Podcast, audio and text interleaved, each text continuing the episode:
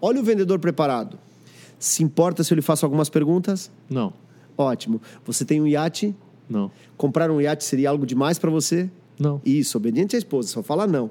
Você compraria apenas um iate? não. Ah, entendi, um para você, um para ela. Estamos falando de um iate de 2 milhões, 4 milhões. Você compraria isso daqui a muito tempo? Não. Ah, entendi, entrega imediata. E gostaria de pagar em suaves prestações? Não. Ah, maravilha, pagamento à vista, 4 milhões. Para você assinar o contrato, precisa falar com ela? Não. Tem algo que te impeça de fazer essa compra? Não. Eu adoro gente positiva, uma salva de palmas!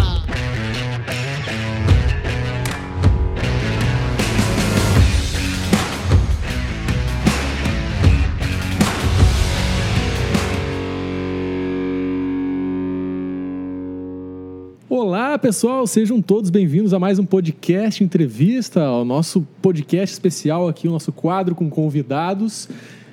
Aqui do meu lado, vamos apresentar o nosso host, Fábio, meu irmão, sócio e host desse programa comigo. Boa noite, Christian. Boa noite. Ah, já posso chamar já? Posso chamar a menina? Agora eu já ia largar aqui. Vou primeiro falar uma, uma boa noite pro nosso querido Tobias, que está atrás da nossa parte técnica do Jean, que está aqui na Greenhead. Quem olhou o primeiro episódio já sabe que a gente está aqui nesse pavilhão da cervejaria Greenhead, que é fantástica. Mas vamos lá, né? Nosso convidado de hoje, Daniel, Daniel Miller. Miller, que é um dos maiores, maiores treinadores de venda do Brasil. Seja muito bem-vindo. Obrigado, uma honra, uma honra estar nesse podcast. Eu que assisti ele, digo, cara, que coisa boa, como eu queria estar junto, participando uma hora. Tô aqui! Estamos famosos, estamos ficando famosos, hein, Fábio? Estamos ficando famosos. que maravilha, Seja bem-vindo, seja muito bem-vindo. Não, vocês têm bom gosto e, e fizeram, pelo menos a edição que eu vi, muito bacana. Vamos se divertir, né? Vamos e que o divertir. público se divirta. Você que está nos assistindo se divirta também. E mais do que isso, que possa aprender alguma coisa. Depois escreve lá o que, que aprendeu, né? Boa. é nós, vamos, nós vamos falar aqui, esse podcast é justamente para a gente falar sobre marketing, sobre meios digitais, sobre negócios e sobre vendas. Hoje a gente vai tocar muito na parte de venda e aflorar em vocês que estão nos ouvindo aí esse lado vendedor também. Então aqui, aquele jabazinho especial e, e lógico que sempre tem que ter no início, né? Se você está assistindo a gente pelo YouTube, já se inscreve no canal, dá o likezinho nesse vídeo. Se estiver ouvindo a gente pelo Spotify, também se inscreve para receber aí a- a- as notificações de quando mais podcasts vão ao ar. E comenta, né? Deixa um comentário aqui embaixo, comente. Interage com nós, Interage interage. com a gente, porque a gente vai responder todo mundo Com certeza. que tiver com a gente aqui. Dani, posso chamar de Dani? Claro, pode sim. Vocês já são meus amigos, pode. É, se apresenta aí pro pessoal que não te conhece. Quem é o Daniel? Bem. E um, e um negócio que a gente gosta de fazer aqui é o seguinte, ó. Queremos cinco bullet points teus, assim, cinco coisas tuas, características. E uma delas tem que ser mentira. A gente vai tentar adivinhar qual delas é mentira. Ho- Hoje tá mais vamos difícil, né? Hoje tá mais difícil. Porque quando a gente tava no primeiro episódio, a gente tava com os dois Gustavos. Quem não olhou, por favor, olha o podcast. Vale, vale a quando pena acabar olhar. esse aqui, volta lá e olha o anterior. Que a gente já conhecia um pouquinho mais os Gustavos e o Daniel pra nós aqui. Ainda é novidade. Ami- amigaço, é. mas tá, a- esses detalhezinhos a gente não, não sabe. Então Bem, acho que bem, hoje vai ser hoje é o dia. Hoje vai Mas fazer. assim, Bem, é, bom, para quem não me conhece, meu nome é Daniel Miller. Eu sou treinador, palestrante e mentor já há 26 anos. É, eu trabalho na área de desenvolvimento humano já há muito tempo e comecei como vendedor. Na realidade, toda a minha carreira começou como vendedor. Fui me treinando, fui me tornando um bom vendedor. Me promoveram a gerente, não sabia nada de liderança e gestão. Estudei, me preparei, sempre li muito. E cheguei ao ponto de ser chamado por uma companhia para ser um treinador dela, porque eu realmente fazia isso bem. E passei a ser franqueado dessa companhia internacional. Mais tarde abri o Instituto Cada Vez Melhor. E desde então são 26 anos treinando, pessoas preparando. É, a, a- a vida de palestrante veio por outro viés, depois eu comento. E eu sou pai do Davi, um menino de 5 anos, e da Maria e do Pedro, um casal de gêmeos de dois anos, casado com a Luciana, apaixonado. Sou um homem que ama a família, enfim. Cinco bullet points, então vamos lá. Ahn, primeiro bullet point, pouca gente sabe, eu não pude escolher. é, mas me fizeram fora daqui, fora do Brasil. Eu sou argentino, O não, quê? pu- é, não pude evitar, me fizeram lá. E com 14 anos eu vim pra cá. Começou né? já. E a mentira começou cedo. O primeiro ponto é mentira. É, Segue. é, um dos motivos pelo qual é, a minha mãe nos trouxe para cá é porque foi bem na época das Malvinas, 82 para 83. Eu estava com uma idade de 14 anos na época e havia o risco de eu ir para Malvinas, porque já tinham recrutado os de 18 anos, 17 anos e 16 anos. Os próximos seriam 15 e 14. e eu estaria nessa leva. Então minha mãe apavorada, minha mãe é brasileira, meu pai é argentino, nos levou, é, nos Então, trouxe aqui para o tu Brasil. é argentino. Eu sou argentino, não Nossa, pude evitar. olha só que legal. Exatamente. Eu falo fluente o português por causa do bullying. Veja que o bullying não é tão ruim assim, né? Eu me lembro quando eu vim para Novo Hamburgo, a minha família materna é daqui, né, da região. E, e aí eu frequentava a ginástica de Novo Hamburgo, a sociedade. E eu ia para a piscina e o pessoal, e argentino, fala com sotaque, não sei o que e tal. E era tanto bullying, né? E eu disse assim, cara, um dia eu vou falar tão bem Na que os marra. caras não vão perceber. Todos aqueles caras que né, faziam bullying comigo na piscina, os pais eram milionários, a maioria, hoje estão tudo quebrado. Mas não é, É isso, sobre isso. é isso. Não sobre Revés- isso. A vida- da a vida- vida. Não, não, não. A vida, a vida é a vida. Mas o fato é que eu falo português fluente. Eles quebram e eu falo português. A Aí eu tô muito bem. tomando, ó, tomando cerveja que tá. Mas assim, é, outro fato é, marcante é que eu sempre sonhei escrever livros, apesar de ainda não ter escritos. E eu, eu tô na, na eminência de, e por isso fiz faculdade de jornalismo, né?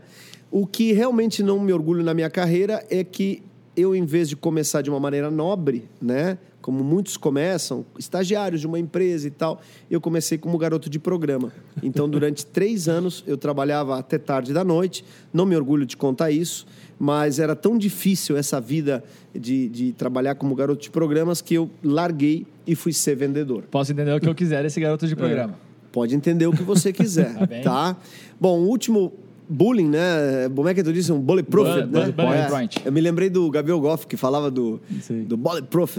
Ah, eu sou um cara que adoro música. Eu adoro ouvir música, música, sou muito eclético.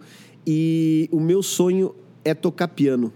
Eu tenho um piano em casa, eu toco alguma coisa, mas eu ainda não eu diria que eu não fiz o suficiente que eu deveria fazer, porque legal. quando tu cria vergonha na cara, tu dá um jeito, Fácil. entendeu? Tu dá um jeito. Piano eu tenho, tudo eu tenho, mas o que falta é vergonha mesmo de ir lá e praticar. Porque assim como aquele cara que equilibra as bolinhas na sinaleira e é técnica, é prática, o cara do cubo mágico, tocar piano é a mesma coisa. É O cara das vendas. O cara das vendas, exatamente. Então tá. Se- Seria mais difícil tocar piano ou fazer vendas? Hein? é, para mim é muito mais difícil tocar piano. né? Por quê? Porque eu treinei mais as Exatamente. vendas. Exatamente. Se eu tivesse ter que vivido de, de piano, certamente tocaria melhor piano. E não sei se eu me venderia.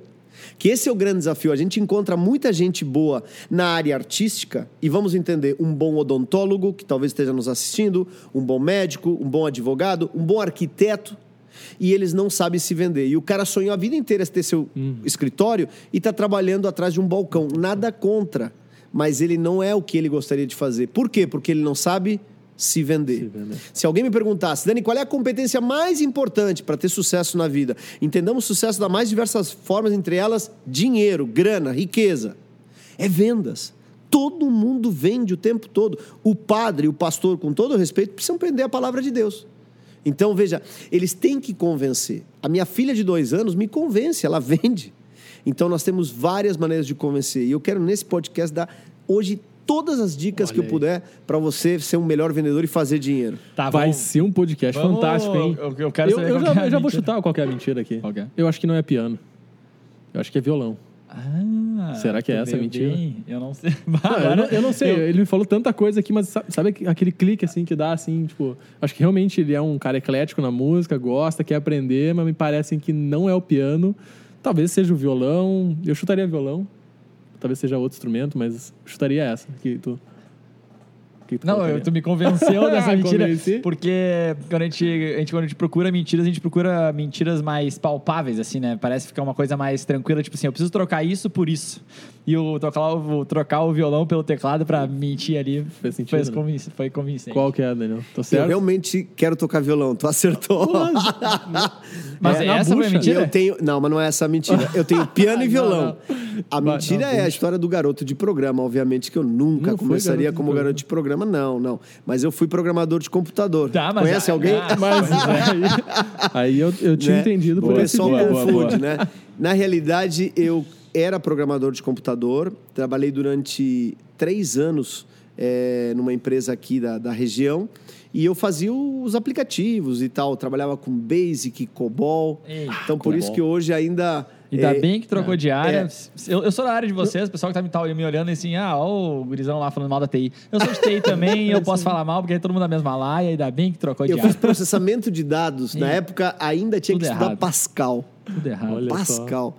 E depois a última era C, né? Então pro- programei bastante, né? Eu tinha tive CP 500, TK 85, todas essas Vamos fazer um outro podcast tá no aqui, museu. convidar mais galera da TI, assim, que já passou pela TI, fazer só um lavar roupa suja. Só lavar roupa suja. Sensacional. Isso é sensacional. Tá, vamos, vamos puxar um brinde, vamos puxar o brinde aos Bora, nossos bora. queridos. Ah, agora eu tô sem cerveja. Nossos apoiadores estão sem cerveja. Cadê o, o Jean? Não tá aqui.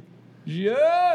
Putz. Bom, daqui a pouco Vamos ele que traz. esperar. Daqui a que pouco ele vem, a gente vai fazer um brinde, então o brinde vai ficar daqui a pouquinho. Vamos puxar as primeiras perguntas. Eu quero saber tudo. Assim, eu quero puxar uma primeira pergunta, cara. Uma primeira pergunta pra gente começar esse bate-papo sobre venda, sobre negócio. Que é, acho que é a básica, é por que as pessoas precisam saber vender? Tudo que tu tá enxergando aqui nessa mesa, esse copo, esse microfone, esse iPhone, tudo foi vendido por alguém. Essa mesa foi vendida e comprada por alguém. Então tudo é compra e venda. A questão toda é que se eu sei vender, eu consigo movimentar isso mais vezes. Se eu ajudo e vendo um produto, eu ganho um dinheiro. Se eu vendo dois produtos, eu ganho dois dinheiro. Se eu vendo poucos produtos ou serviços, eu ganho pouco dinheiro. Mas se eu vendo muitos produtos e serviços, eu ganho muito dinheiro. Então, o grande desafio de tu alavancar é saber vender. A gente, primeira coisa, precisa saber se vender. Exato. E muitos de nós não nos compramos. Por isso que eu vejo três alicerces fundamentais para qualquer pessoa saber fazer venda. Já vai, já vai começar a listinha de coisas que eu preciso. Meu, isso- Anota aí, anota eu- aí, Eu- mas anota eu aí. ia falar isso, galera É. que tá nos Eu ouvindo. Eu Galera, galera que tá nos ouvindo, assim, ó, tu roubou, né? Galera que tá nos ouvindo, assim, ó, é óbvio que é sempre descontraído aqui, mas tem muito ensinamento nesse podcast. Então, pega papel e caneta e faz anotações aí pra poder usar Porque, depois. pensa disso. bem, autoconfiança. Se bancar, ter confiança. Vamos ver um exemplo, tu que gosta de ouvir histórias? Bora. Moisés. Olha aí, agora... Vamos aproveitar, Ah, vamos aproveitar peraí, que o Jean apareceu aqui na nossa imagem. Jean, o que, que, que a gente tá bebendo aqui, Jean? Estamos tomando uma Pilsen, a nossa ultra leve, né? A nossa ceva de entrada aí. Leve, refrescante, né? Fácil de beber. E, cara, finalzinho de tarde, não tem coisa melhor que uma Pilsen. tá descendo bem, né? Tá bom. né? Não, deixa eu te falar. Depois que eu descobri que o Jean fica nos fundos de casa, que eu moro aqui, aí, Tu vai- agora... Vai eu- pegar o telefone e contato depois dele. Que aqui, telefone? Eu vou descer direto, vou dizer pra minha mulher... O bom é que não precisa pegar carro, dá pra ir tranquilo, Não, voltar pra não, casa. Mais não, uma não, vantagem. dependendo, já pego o- o- a chave do portão de trás aqui, já entro ali pelo portão ali. Maravilhoso. Ninguém vê. Não, ninguém vê. Ô, Jean, olha o ensinamento aí, ó, que o Fábio já aprendeu no podcast passado. Mas, eu vou deixar cara, eu vou então. comentar assim, ó. No, no 45 podcast graus. passado, o Jean falou sobre servir com 45 graus a jarra. E isso aí ficou Também, gravado. né? Formato casinha, Olha telhado aí. de casa. Muito bom. tem então aqui, ó. Olha aí, colarinho. maravilhoso. Então vamos fazer um brinde à Greenhead, que é a nossa apoiadora aí, Fábio. Valeu, Um brinde a Valeu, Greenhead. Red, valeu, Jean. Fica aqui em Novo. Hamburgo. Fica aqui em Novo Hamburgo. Ah? Muito bom. Fica aqui em Novo Hamburgo, na rua Aimoré, abertos de quarta a domingo. Aí Moré Benjamin moro eu. Na Benjamin Corta, Constante. corta. Tá escrito Aimoré. Ô, produção, por que, que tá escrito Aimoré aqui na minha, na minha folha aí? Me sacanearam, me sacanearam. Aimoré sou Não é, que produção? Não, mas é na Benjamin Constant, então. Fica aberto de quarta a domingo, venham aqui apreciar essa cerveja deliciosa. Fechou? A gente, a gente fez o brinde, tá tudo certo. Então, mas vamos ressaltar então. Tobias, um grande, um grande brinde, um brinde ao Tobias. Ah, mais um aqui um brinde. brinde. Um É brinde isso, tem nós passamos o brindar, podcast a gente inteiro brindando, né, pra cara? Feito, É tudo brindado e vamos, vamos aos alicerces das vendas, é isso? É, eu estava te falando sobre autoconfiança. Moisés foi um dos nossos alunos e ele contou uma história real. Ele trabalha numa, trabalhava numa revenda de carros na época aqui em Novo Hamburgo. E uma pessoa procurou ele lá no final da tarde de uma sexta-feira e disse assim: Eu queria comprar é, um carro, né? E eu quero um carro preto ou prata.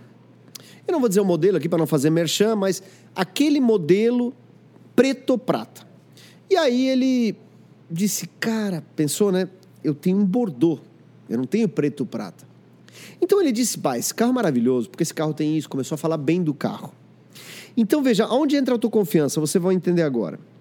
Moisés chegou e disse, eu tenho um bo- Bordeaux, sei que não é a cor que tu quer, mas tu vai entrar no carro e eu quero que tu veja se é exatamente isso. Ele entrou e disse, nossa, lindo, vamos dar uma volta no carro? Ele andou com o carro, deu uma volta no carro e ele disse: Cara, se esse carro fosse preto ou prata, eu levava ele agora. Eu sei.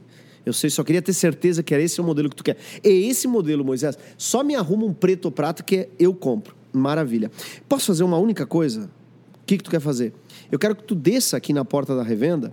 Eu vou dar uma volta e eu quero passar na frente da revenda. E eu quero que tu me diga, tu, tô olhando o carro passar, se tu gosta desse carro assim, se tu gostaria de te ver assim. Aquilo é muito maluco, né? Sim. E aí o Moisés deu a volta na quadra, passou na frente, buzinou. E o cara viu. Só que nesse mesmo instante, estavam passando duas moças e disseram: Nossa, que carro lindo! Quem é que tá lá dentro? Moisés, quando entrou de novo né, na, na concessionária, o cara disse: Cara, esse bordô é meu, eu quero ele para mim. E ele fechou a venda. E eu conheci esse cliente, perguntei para ele: Tu te sente, né? Ou seja, tu gostou, cara, tô apaixonado, que bom que ele fez isso. Para fazer isso, tu tem que ser autoconfiante, senão tu não tem coragem ou ousadia para poder fazer esse tipo de coisa. Até hoje eu quero saber se as duas meninas estavam contratadas ou não.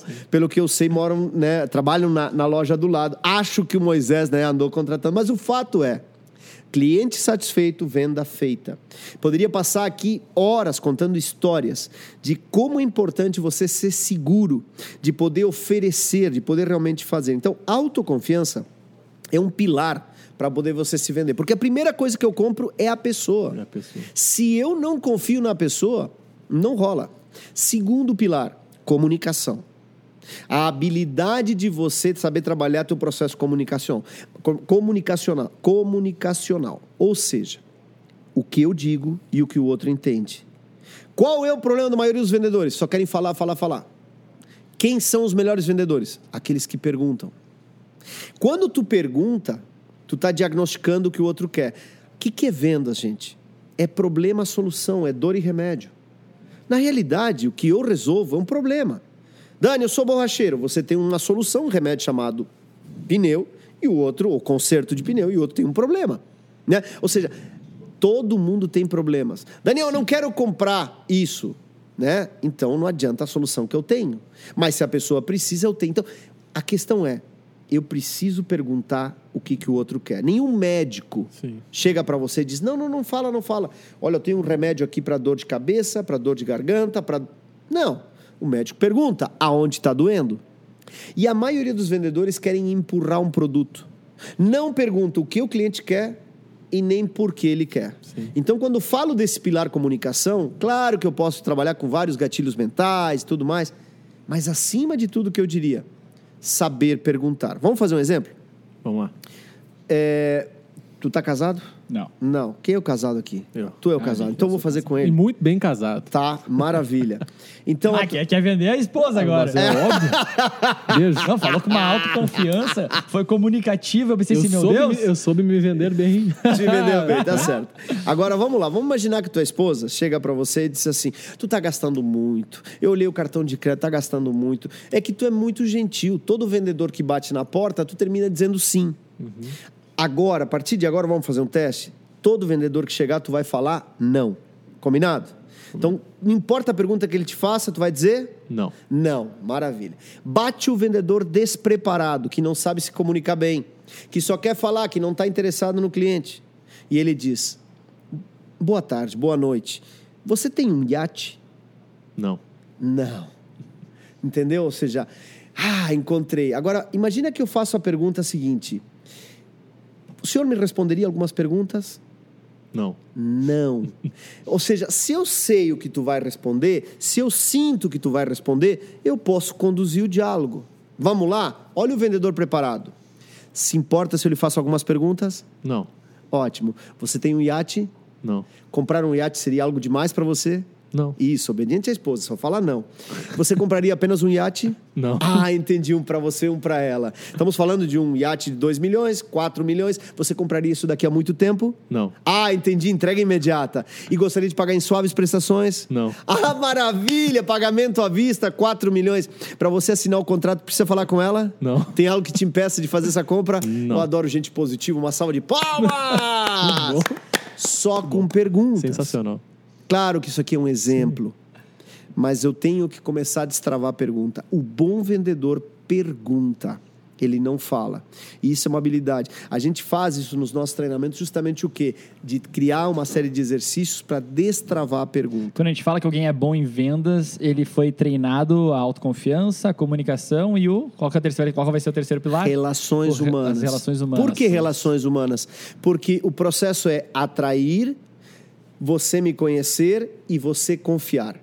Eu só compro de quem eu confio. Então imagina, você é uma pessoa extremamente autoconfiante, se comunica muito bem, mas eu não confio em você, eu não compro. Não vai adiantar. Você confia em mim, tá? Eu sou. Nós temos uma relação boa, você confia em mim, não se comunica muito bem. Então, por isso que se fala aqui vendas e relacionamento. Por que, que se fala que vendas e relacionamento? Porque realmente o pilar dos relacionamentos é muito importante. Às vezes compramos de uma pessoa que não tem toda essa autoconfiança, que não tem toda essa comunicação, mas é uma pessoa na qual eu confio. Então a confiança é fundamental. Então primeiro eu atraio, depois eu mostro. Por isso, na internet a gente faz muito isso, né? Ou seja, atrai o cliente, mostra para que ele nos conheça e depois eu trago evidências e resultados para que ele confie. Né? Como é que eu vou fazer para vender um ticket de mil, dois mil, três mil, seis mil? Só confiando. Porque um ticket de, de 25 reais, cara, ah, compra. O que, que eu tenho para perder? Agora, peraí, um ticket de 10 mil reais, deixa eu ver. Então, só confiando. Percebe? A gente Quanto- consegue colocar isso aqui em ordem, esses alicerces, ou não? São, é um, é um não, não. triângulo, Eu, é eu uma- diria uma como um tripé. Um tripé. Ótimo. Como um tripé. Tá, isso eu queria Quero saber. ser um bom vendedor. Desenvolva a sua autoconfiança, desenvolva a sua comunicação e desenvolva as suas relações humanas. Perfeito. Por isso que a gente tem um programa justamente para treinar comportamento. Vendas, muita gente liga isso à técnica. Mas é técnica e comportamento. Do mesmo jeito que você conhece pessoas que têm carteira, mas não dirigem, ou seja, fizeram todo o teste técnico, mas não têm autoconfiança, percebe? Seja, tem alguma lacuna no comportamento. Da mesma maneira, tem vendedores que sabem tudo de, de técnicas, mas não, não se vendem. Vou te dar um exemplo. Acabei agora de falar com um aluno. Ele é um ótimo profissional no que ele faz, mas ele tem medo de gravar stories, tem medo de gravar vídeos. Quantas pessoas nós conhecemos que Muitas. já poderia? Medo de exposição. E aí eu pego o celular, eu digo, vem cá, vamos fazer juntos, e eu faço. Do mesmo jeito que meu professor de natação me ensinou a nadar. Eu tinha 10 anos e ele me empurrou na água. Eu achei que ia me afogar, ele disse, fica em pé. Eu tava com a água na cintura. Era um medo, né? É, é a gente que imagina, a mente mente para você. Por isso que é tão importante você trabalhar o teu pensamento, o que eu penso. Né? Então, tem outros pilares que são importantes no processo de vendas, mas esses três são os fundamentais. Tem, tem, não, Pode- fazer um pode falar, comentário nessa parte de confiança que é legal. Que tem o cara lá, o, o Lobo de Wall Street, o Jordan Belfort lá. Hum? Eu não vou muito com a cara dele, assim. Eu acho que né, ele fez muitas coisas ilícitas durante a vida dele e hoje ele é, é grande, né? E, enfim, muita coisa devida a essa fama toda dele. Mas tem uma coisa que ele, que ele coloca sempre quando ele faz palestras e tal, e eu já vi muitas vezes, que vai de acordo com isso que tu falou, que é essa coisa da confiança, que é, ele coloca três pontos, né, que a pessoa precisa confiar. É confiar no vendedor, confiar no produto e confiar na marca. Isso. E ele falou, se, se a pessoa não confiar no vendedor, naquele primeiro momento ali, não adianta. A pessoa pode confiar na marca, pode até confiar no produto, já ouviu falar e tal, mas se ela não confiar no vendedor, ela não vai comprar dele. Então é, é- é interessante isso, né? esses três pontos também que ele coloca de confiança que a pessoa precisa ter. E aí, tu tocou num ponto que é um dos meus valores, né? Ou seja, uma das bandeiras que eu defendo, né? Ou seja, dentro da minha tribo, que, que, que me segue, que está comigo, sabe que eu defendo demais o quê? Que existem pessoas, profissionais, que talvez você que está nos assistindo, é uma dessas pessoas que tem um avião pronto para dar a volta ao mundo. E você está decolando de Porto Alegre e não chega a Chapecó. Mas existem uns Belfort, que tem uns teco-teco, que saindo de Porto Alegre chegaria no máximo a Caxias e os caras estão dando a volta ao mundo. E eu fico brabo com isso, porque eu acho isso injusto. Sim. Que pessoas com uma capacidade incrível não conseguem chegar nos resultados porque não têm autoconfiança, porque não têm habilidades de comunicação, porque não têm relações humanas. Coisas que se desenvolvem. E quem está falando isso é alguém que não tinha. Eu me lembro quando o meu chefe, né, o, o, o, o Valdemar, na época eu trabalhava numa indústria, vocês conhecem, já comentamos sobre isso, e nessa indústria veio o, o olerite do mês. Já era, sei lá, o sexto, sétimo mês que eu estava estagiando lá, ou já tinha passado de estagiário. E aí veio o olerite, eu veio dos meus colegas, e eles tinham ganho o tal do dissídio. Eu nem fazia ideia, eu quero o dissídio. Então, para eles veio o dissídio, e para mim não veio. Eu, como bom alemão, me fechei, fiquei brabo, bico fechado, brabo. E eu não queria entender o que era aquilo, então passei uns dois dias com beiço, até que eu digo, hoje eu vou falar com ele. Criei coragem, entrei na sala do Valdemar, devia ter que uns 8 anos, 19 anos, talvez menos. E aí eu disse, preciso falar com o senhor. Fale, o que, que houve? "Ah, por que que eu-" Comecei a chorar. Que vergonha, gente. Chorando porque meu olerite tinha vindo. Esse era eu. Eu não tinha autoconfiança. Eu não tinha autoconfiança, às vezes, na adolescência para chegar numa guria, não tinha autoconfiança para dizer o que eu pensava. Eu dizia sim quando eu deveria dizer não. E quando eu digo sim para o outro, quando eu deveria dizer não, o que, que eu digo para mim? Não. Não. Então, negando. autoconfiança é fundamental. Hoje, você pode me colocar frente a frente a quem você quiser. E eu digo isso com a maior humildade. Mas eu não acho ninguém mais nem menos. Porque é simplesmente ser. Eu não preciso ser alguém. Eu simplesmente sou quem eu sou.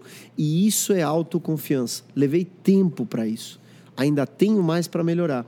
Mas se eu posso dar um conselho para quem não está nos assistindo, trabalhe sua autoconfiança.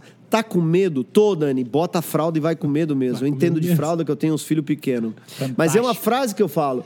Entendeu? Ir enfrentar os medos, qualquer medo. O medo. Dani, eu tenho medo. Por exemplo, eu tinha medo de montanha russa. Aí um amigo meu disse, cara, é, por que, que você não casa? Mas eu sou casado, eu, nove anos casado. Não, você não é casado na igreja. Aí lá fui eu casar na igreja com a minha esposa. E casamos, veio o Igrinaldo. Aí ela disse assim, vamos, né, de lua de mel? Ah, é ótimo, vamos. Aí eu disse, vamos um lugar romântico, né? Tipo, hum, sei lá, Veneza, Paris. Paris. E ela escolheu um lugar mais romântico, Disney. Disney. Meu Gostei, Deus do gostei, céu. João. Não, Aí nós fomos para Disney. E ali eu me deparo que eu não sabia eh, que eu tinha pânico de montanha-russa. Na realidade, lá na minha infância, com seis anos, minha mãe sofreu um processo lá que ela me traumatizou sem querer. E aí eu chego na montanha do Harry Potter e não consigo. Travou. No máximo do pica-pau, eu fui dar uma voltinha de nada. E eu não conseguia ir. Um ano depois eu voltei na Disney e aí eu enfrentei. Eu sofri uma hora na fila até conseguir. Imagina. A mente Sabe, dizendo, vai dar ataque de pressão, vai não sei o que, isso aqui vai cair, tu vai morrer. A mente mente para você. Quando eu entro no carrinho, eu dou a voltinha lá, eu digo, cadê? É isso? E aí quando eu pergunto para a mente, e aí, mente? Ela diz, normal. o que, que aconteceu? É, então toda vez que você vence qualquer medo na tua vida, você vai ver essa sensação. Normal. E aí você nunca mais sente medo. Então, ação cura medo. Ação cura medo. Tá com medo? Ação. Vai com medo mesmo. Pessoas de sucesso têm medo. Pessoas que fracassam têm medo. A diferença é que quem fracassa para diante do medo. Quem tem sucesso vai apesar do medo. E tem, um, um lance que eu ia falar dessas, desses três, né? Que tu comentou, autoconfiança, habilidades... Relações humanas e relações comunicação. humanas, comunicação. Tu acha que é possível a pessoa desenvolver essas três, vamos colocar habi- habilidades, assim, a pessoa consegue desenvolver essas habilidades ou tem algumas coisas que é mais complicado, outras que tal- talvez já tem que ser mais, né, que já vem da pessoa. Aqui a gente tá falando de soft skills, né? É, soft skills. Foi Soft de uns, skills. sei lá, de uns 5, 6 anos atrás, isso virou moda, né? Falar tá todo mundo falando de skills. soft skills. Ah, talvez o Dani vai ter falado isso há 26 anos. 26 deve falar anos. 26 anos. É isso aí. Mas quanto tempo tu, fala, tu escutou a palavra soft skills? Pra mim, Ah, cara, habilidades comportamentais tu escuta falar, mas ele não era uma. Não era tão encarado, eu acho que não era tão encarado de frente. Hoje em dia a gente tem curso, a gente tem. Eu acho que os coaches trouxeram isso muito forte. Os coaches também vieram, é, deu uma, uma crescente de coaches aí pelo, pelo mundo afora. E a gente pode discutir se, se eu acho, acho legal, se acha que eles não ajudam, ajudam, enfim. Mas eles trouxeram esses soft skills muito fortes. E, e cara, a gente tá falando de vendas, né? Tu tá, tu tá dizendo pra gente que habilidades comportamentais e habilidades técnicas, né? Isso forma um bom vendedor. Mas habilidades técnicas, quanto tempo eu demoro para aprender? Essa é uma excelente pergunta. Vou, vou começar pelo seguinte. Habilidades comportamentais é. É, então, é, Bem o, o que complicado. tu Aqui, né? perguntou justamente é: dá para desenvolver? Dá para desenvolver. Eu digo isso Mas assim, com total certeza, porque são 26 anos com mais de 30 mil alunos. Nunca tive um aluno que não tenha conseguido. Na minha carreira já passaram oito gagos. Eu só não filmei, eu deveria ter feito que nem o Tony. Tony, quando apareceu o gago, o Tony Robbins, né? Ele filmou, ficou Filmou, famoso. sim. Então, o próximo gago que vier, já falei, não paga o curso e eu filmo. Tá? Mas tem que me dar os direitos de imagem. Então, o que, que eu estou dizendo com isso? Sim, é possível. Você pode falar em público, é uma habilidade que se desenvolve. Você pode trabalhar a tua autoconfiança, são habilidades que se desenvolvem. Existiu e sempre existiu esse desenvolvimento, né? Eu acho que desde os nossos filósofos, né, Sócrates e tal, sempre havia esse olhar para esse desenvolvimento. Porém, não era tão popularizado. Sim. Agora, eu vou te dar um outro olhar. Eu acredito que existe um chamado. A Terra está pedindo para evoluir. Né? Ou seja, o planeta precisa evoluir.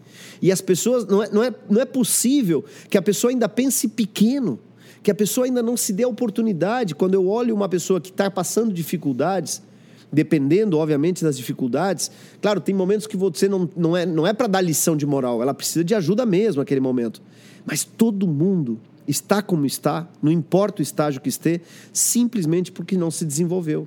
Nós somos o que pensamos, somos o que pensamos. Se você pensa que vender é chato, vender é chato. Cuide com o que você fala. Ah, eu não adianta, eu não nasci para vendas. Parabéns, você acabou de declarar, não nasceu para vendas. Então, começa no pensamento, somos o que pensamos. Um autor mais moderno diz: o, o pensamento gera um sentimento. Então, o que eu penso, eu sinto. Então, a fé vem pelo ouvir. O que, que eu ando ouvindo? Que tipo de programa você está se conectando? Porque você está aqui, você está ouvindo coisa boa, estou te dizendo que dá, que você consegue seus resultados. E você sai daqui motivado, energizado. Ou seja, um passo acima. A tua frequência aumenta. Mas você fala com aquela tia negativa, tu nunca vai conseguir na vida. Então, quer dizer, aquela tia te puxa para baixo, se você deixa. Então é importante, começa no pensar. O pensar gera um sentimento, o sentimento gera uma frequência, uma vibração. Do mesmo jeito que eu venho numa festa e me alegro. Ou eu vou num lugar mais triste e meu, minha energia cai. Então eu tenho que cuidar dessa minha energia. Respondendo à pergunta, técnica. Técnica se desenvolve. A técnica é mais fácil. Técnica a técnica de vendas, basicamente, o que, que é? Eu tenho que criar sintonia com o cliente, ou seja, captar a atenção. Eu tenho que descobrir o que ele quer e por que ele quer, fazer um diagnóstico. Eu tenho que mostrar uma solução para ele que realmente trabalhe características e benefícios, entendendo que o cliente não compra pela razão, ele compra pela emoção e valida pela razão. Dá um exemplo, Dani. Fui olhar um carro. Nossa, me encantei, maravilhoso. É meu. Vamos fazer o pedido. Ótimo, a gente entrega daqui a seis meses. Hã? Esfriou. Quero olhar outro. Por mais que fiquei apaixonado, aquela informação me trouxe para a razão, me tirou da emoção. Então, enquanto tu está emocionado, por isso que se diz, feche as vendas rápido. Eu me lembro uma vez que eu fiz uma, uma venda maravilhosa, assim, era um volume grande de vendas. E aí o cara disse: quer passar na- no financeiro para pegar o cheque? Era uma sexta-feira. Eu digo: não, não precisa. Segunda-feira eu pego. Né? Falta de autoconfiança na época. Aí, no sábado, Zélia Cardoso de Mello foi lá e congelou tudo. Foi aquele negócio todo lá do Collor. Resultado da história. Perdeu de Na segunda, quando eu fui lá, não, infelizmente, tu viu o que aconteceu, a gente não vai mais fazer. Nunca mais eu fechei o pedido. Por isso que eu fecho tudo na hora. Deixa eu te contar, talvez, a maior lição desse podcast. A maior lição desse podcast.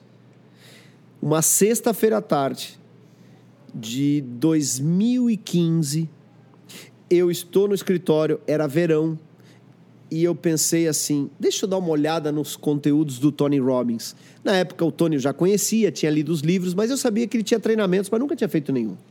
Aí eu entro no site do Tony e me cadastro para receber informações. Era aproximadamente 4 horas da tarde. Eu fui no banheiro, voltei. Quando eu vejo meu celular tocando, eu atendo. Era uma ligação internacional. Não liguei as coisas, pensei que era minha prima que mora nos Estados Unidos, porque eu vi o 00 ali, entendi que era americano. E atende, me, me liga o Joy, né? É, Hello, Mr. Daniel. Digo, sim, sim, Daniel. Aí ele disse, oi, tudo bem? Aqui é da Tony Robbins. Digo, não, só um pouquinho. Eu acabei de preencher o negócio, vocês ligaram agora. Vocês são muito rápidos. E eu apa- sou apaixonado por vendas. Desde que me conheço, gosto de vendas. Então aquilo era um caso de vendas. E eu disse pro cara, tu é muito rápido. E ele ainda me disse, é assim somos, né? Eu disse, tá, mas só um pouquinho. Aí na Califórnia deve ser o quê? Que horas? É sexta. né? É Friday. Poderia ter me ligado na segunda. Por que, que tu não me ligou na segunda? E aí veio a maior lição que eu aprendi naquele ano. Porque você está pensando em Tony Robbins agora. agora. Então você que deixa uma proposta para amanhã, você que deixa as coisas esfriar, pense, você está rateando, você está deixando, tá, você vai beber água suja. Porque naquele momento que o cliente está pensando. Então, recebeu um WhatsApp, ah, depois eu respondo. Não, responde na hora. Dani, mas eu não consigo. Isso é preguiça, frescura, dá o nome que quiser. Responde na hora, é naquele momento que ele está pensando. Pode ver que você deixa passar uma, duas horas e responde, e aí a pessoa demora, porque demora. ela já está fazendo outras coisas. E isso é técnica de venda. Isso, isso é... é... técnica de venda. Isso depois é que tu aprender isso, depois que a gente aprende, agora a gente aprendeu isso. Amanhã a gente tem duas propostas na rua, a gente vai atrás. Meu, eu preciso fechar com esses caras agora, vamos ligar para eles, não. Não manda e-mail, não manda WhatsApp pedindo, tal, talvez quando tiver um horário, vamos. Não, liga pros caras, vamos, vamos tem atrás uma deles. coisa que a gente, isso a gente já aprendeu, né? Ao longo da nossa trajetória aí de 12 anos de empresa, a gente já aprendeu que é a questão do timing, né? Claro. Então, é, é exatamente isso que você está falando. Pô, tem o timing. A pessoa veio, ela está pensando nisso na hora, ela está aberta naquele momento. Se essa semana, né, a gente recebeu um contato de um lead entrou via nossas campanhas lá e tal, chamou no, no nosso WhatsApp, entrou, respondi o cara na hora, perguntei para ele assim, cara, eu olhei minha agenda e pensei, putz, tô com minha, minha agenda meio cheia agora, de repente eu vou jogar esse cara para amanhã. Aí eu, não, mas eu vou me esforçar que eu consigo encaixar. Ele, cara, tu pode falar comigo daqui a 15 minutos? Ele falou, bah, eu tenho que falar daqui a 5, porque depois eu tenho. Vamos, acelerei meu almoço e falar com o cara. Falei com o cara, Mandei a proposta para ele na hora, ele falou, mas eu tenho pressa. Mandei na hora a proposta. Uma hora depois ele me chamou, tô com meu sócio, pode se reunir. Eu olhei, putz, cara, de novo, cara, aqui, será que não dá em nada? Não, vamos lá, vamos lá, joguei minhas tarefas para depois e tal. Fiz a reunião com o cara, fechamos na outra hora. Tá vendo aí, ó? É isso. É Porque isso o cara tava pensando nisso. Ele precisava da agilidade, ele precisava daquele atendimento, ele gostou. Ele, ele tirou. Ó, viu? É, é, sinal que é verdade. Ele, ele gostou da nossa agilidade, já foi um ponto super positivo, mas também porque a gente pegou o cara porque todo mundo olha tudo. Eu tenho um amigo meu que quando contrata, ele normalmente ele tem um copo, alguma coisa, ele deixa cair de propósito, nós que vimos agora, né? Achei, ele deixa cair de propósito. Demais fazer parênteses, que eu achei demais, porque o Chris derrubou aqui o Tobias, que tá na técnica, saiu correndo para chamar o Jean para buscar um pano, e que isso aqui foi demais, que cena fantástica. E ele, isso mostra... Resolve o problema na hora. Exatamente, Tobias, parabéns, resolve o problema na hora. Né? Um Por isso tá aqui com a gente, Tobias. É, agora, algumas pessoas me perguntam assim, tá, Daniel, mas eu mandei a proposta e a pessoa não responde, né? O que, que eu faço? De alguma maneira, a tua proposta tem algo que faltou. Como assim? Ó, sintonia, atenção, diagnóstico, solução, desejo e fechamento. São cinco passos técnicos de vendas. Alguns conhecem isso como AIDA. Eu coloquei um passo sim, a mais porque sim. eu, estudando, percebi que era necessário. O AIDA, atenção, gerar interesse, desejo, criar desejo de compra e ação. e ação, que é o fechamento. Né? Quando a gente Perfeito. vai fazer um post na internet, atenção, interesse, desejo, ação, call to action. Exato. Então, o que, que é importante aqui? Peraí, não comprou. O que está acontecendo? Em que etapa eu falhei? Porque esse cara tem uma necessidade. Se ele não está respondendo, o que, que é? Ele já supriu a necessidade? Já foi resolvida a necessidade? Aqui cabe uma coisa: os gatilhos mentais. O que, que são gatilhos mentais? Ajudam a acelerar o processo de decisão. Vamos entender isso. Presta muita atenção. Escreve aí nos comentários quanto é 2 mais 2. Por mais babaca que pareça, escreve aí. Quanto é 2 mais 2? Vou escrever aqui. Né? 2 mais 2 é 4. Por que, que tu escreveu? Porque é fácil de resolver.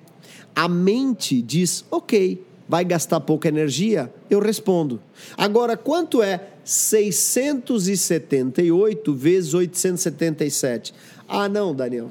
Aí precisa de calculadora. Fudeu. A mente diz já, assim. Já disse que Cara, não, é muita energia para. Mas entre nós, dá para fazer de cabeça. Dá, dá. dá. Mas eu não vou gastar essa energia. Assim o cérebro funciona. Então, se eu tenho que tomar uma decisão, tu me mostrou cinco peças de roupa eu olho a cinco e digo, tá, eu, eu vou dar uma olhadinha Boa. e já volto.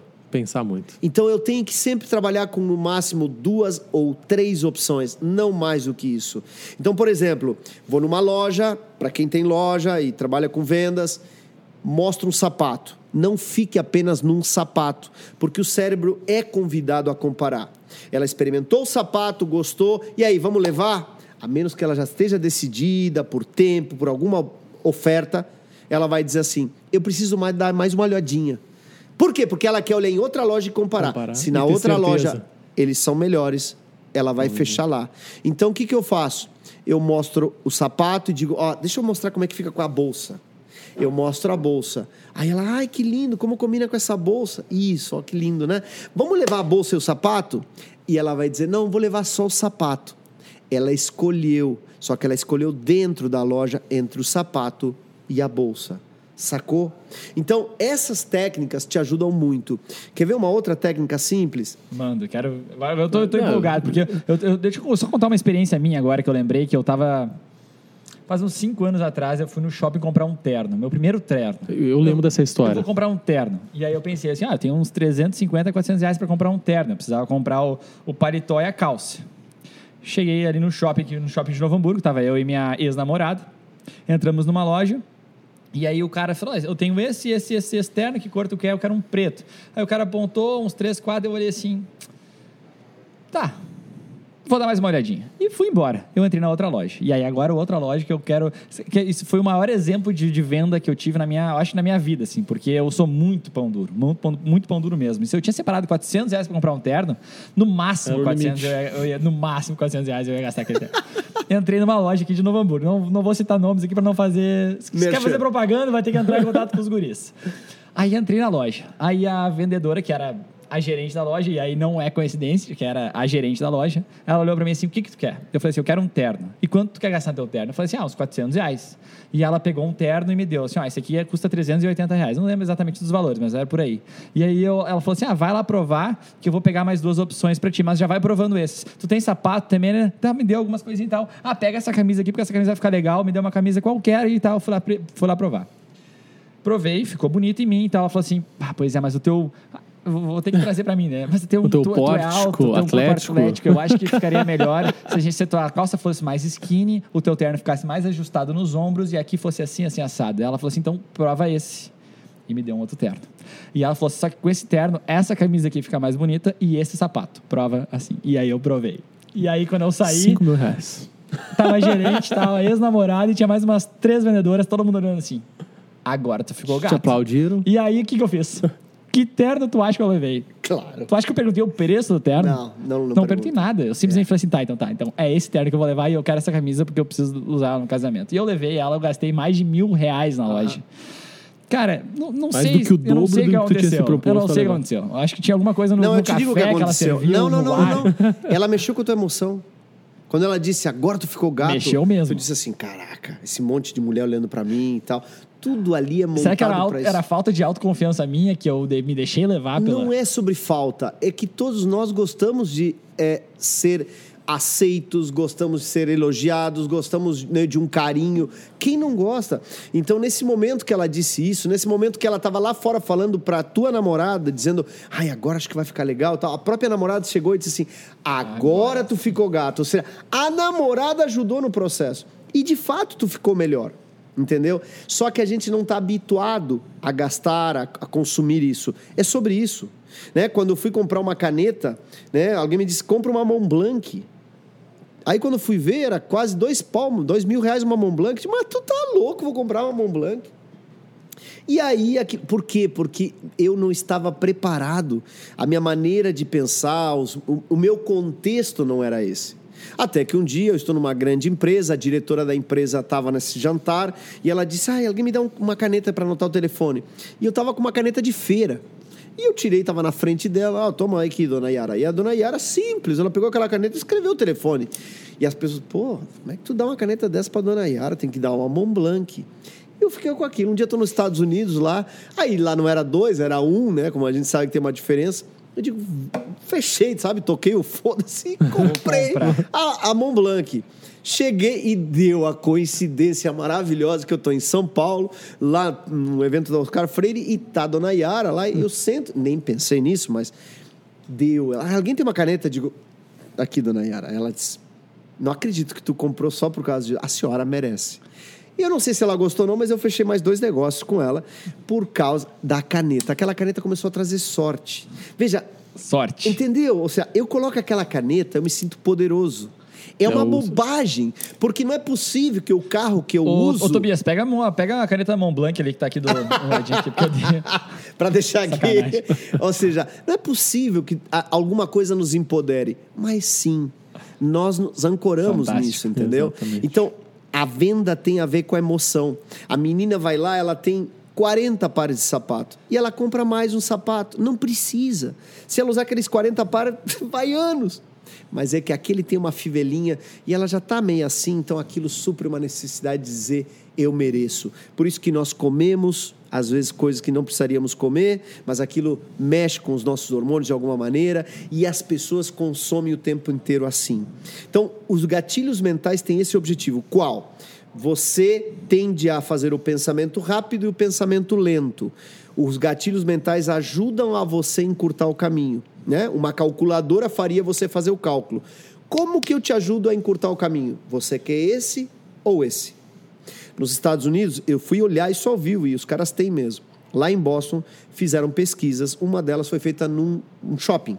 E nesse shopping, colocaram uma menina, uma bancada, um pote de biscoito, outro pote de biscoito, de cores diferentes, um mais escuro, um mais claro. Na realidade, era o mesmo biscoito. Num pote estava cheio, no outro pote estava pela metade. A pessoa passava, ela abordava, com licença, estamos fazendo um teste de sabor. Gostaríamos que experimentasse e dissesse qual dos dois é mais saboroso. A pessoa pegava o biscoito do pote cheio, experimentava, pegava o pote que estava pela metade, experimentava e se perguntava qual. Qual que vocês acham que era o biscoito preferido? Do pote cheio ou do pote pela metade? da metade. Metade. Como que eles sabem do resultado? É, você escreveu o quê? Metade aí? É metade. E por que isso? Porque nós temos essa ideia da escassez. Tudo que é mais consumido parece melhor. É a mesma técnica do restaurante. Um tem fila, o outro não tem. O que, que tu diz? Que tem fila é melhor. Que tem, no que Balada tá cheio. com fila. Pô, aqui tá pegando o bicho. Exatamente. Né? Então, a questão é, eu posso usar isso nas vendas. Como? Com escassez. E aí, o que, que tu achou do que eu te apresentei? Não, gostei, vou dar uma pensada. Fantástico, que bom que você quer pensar, significa que é algo importante. Agora, eu preciso te dizer, eu só tenho vaga na minha agenda para mais um projeto. E eu tenho mais outros dois projetos além do teu que estão nessa espera. O primeiro que me dizer ok, eu faço, eu vou. Então, eu te falo isso para daqui a pouco me dizer, não, eu vou fazer. E aí já era, entendeu? Não, não vou ter como te ajudar. Então, se tu decidir agora, já fazemos agora, já te digo agora e já o projeto é teu. Que- Qual é a tua dúvida que tu tem para decidir?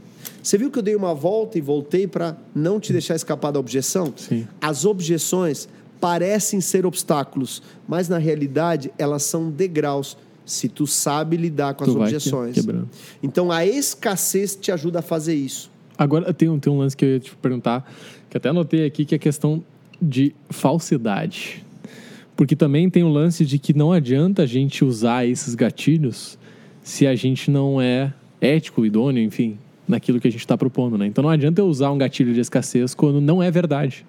Quando eu falo para a pessoa que vai acabar a promoção e na sequência continua lá, quando eu digo que ela vai perder o desconto e amanhã o desconto está lá, quando eu digo que é a última vaga e amanhã tem mais 10 entrando.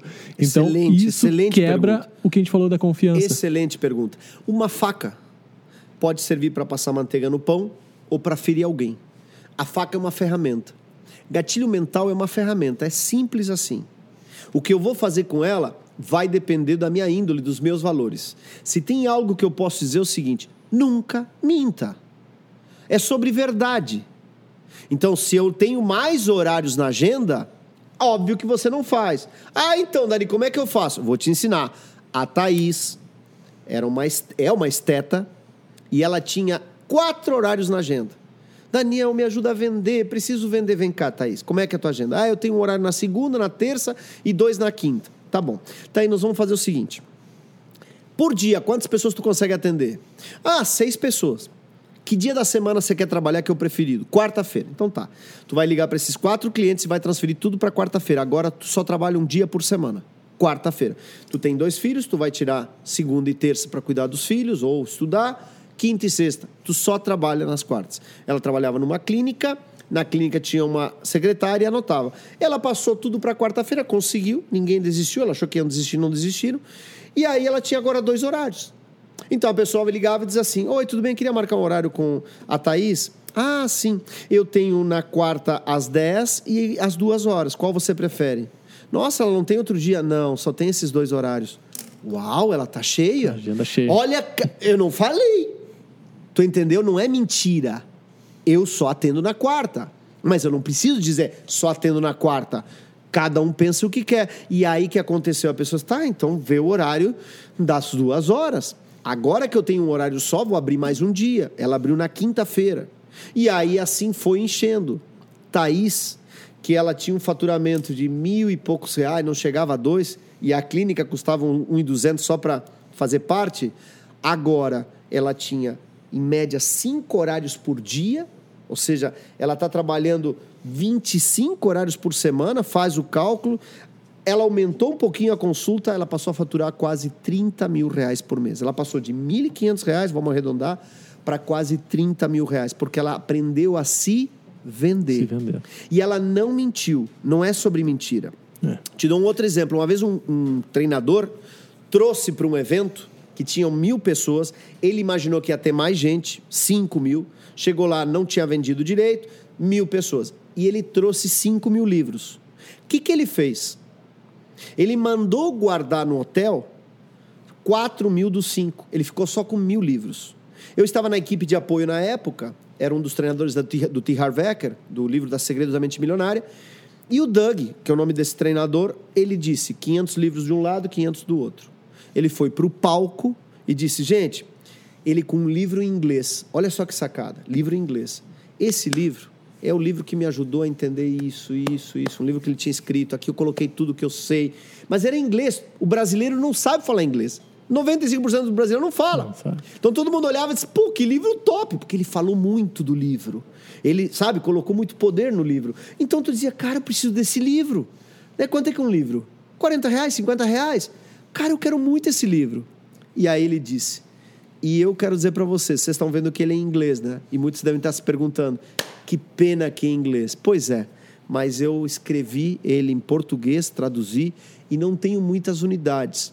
Eu trouxe pouquíssimas unidades. Nós estamos aqui em mil pessoas, já aviso. Não vai ter para todo mundo. Nesse momento, começou a levantar um com o outro, né? Levantado assim. Não sei se aquilo era plantado não, acho que não. Eu estava num dos cantos, pensei, isso vai dar uma manada. É o efeito manada. É feito mais nada. E aí Clássico. ele disse, gente, não se levantem, calma. Quando ele falou isso. Já era. Já era, Criou começaram a correr, ele disse, não vendam, não vendam, que eu ainda nem falei. Eu não falei o preço. O que que vocês querem comprar? Senta todo mundo, senta todo mundo. Ele mandou sentar. Isso é comando. Isso é técnica de pitch. Esse é o- meu maior treinador foi esse cara, Doug Nelson, de, de pitch de vendas de palco. Quando todo mundo sentado, ele disse: Eu vou vender esse livro a 50 reais uma unidade. Para quem comprar uma unidade é 50 reais.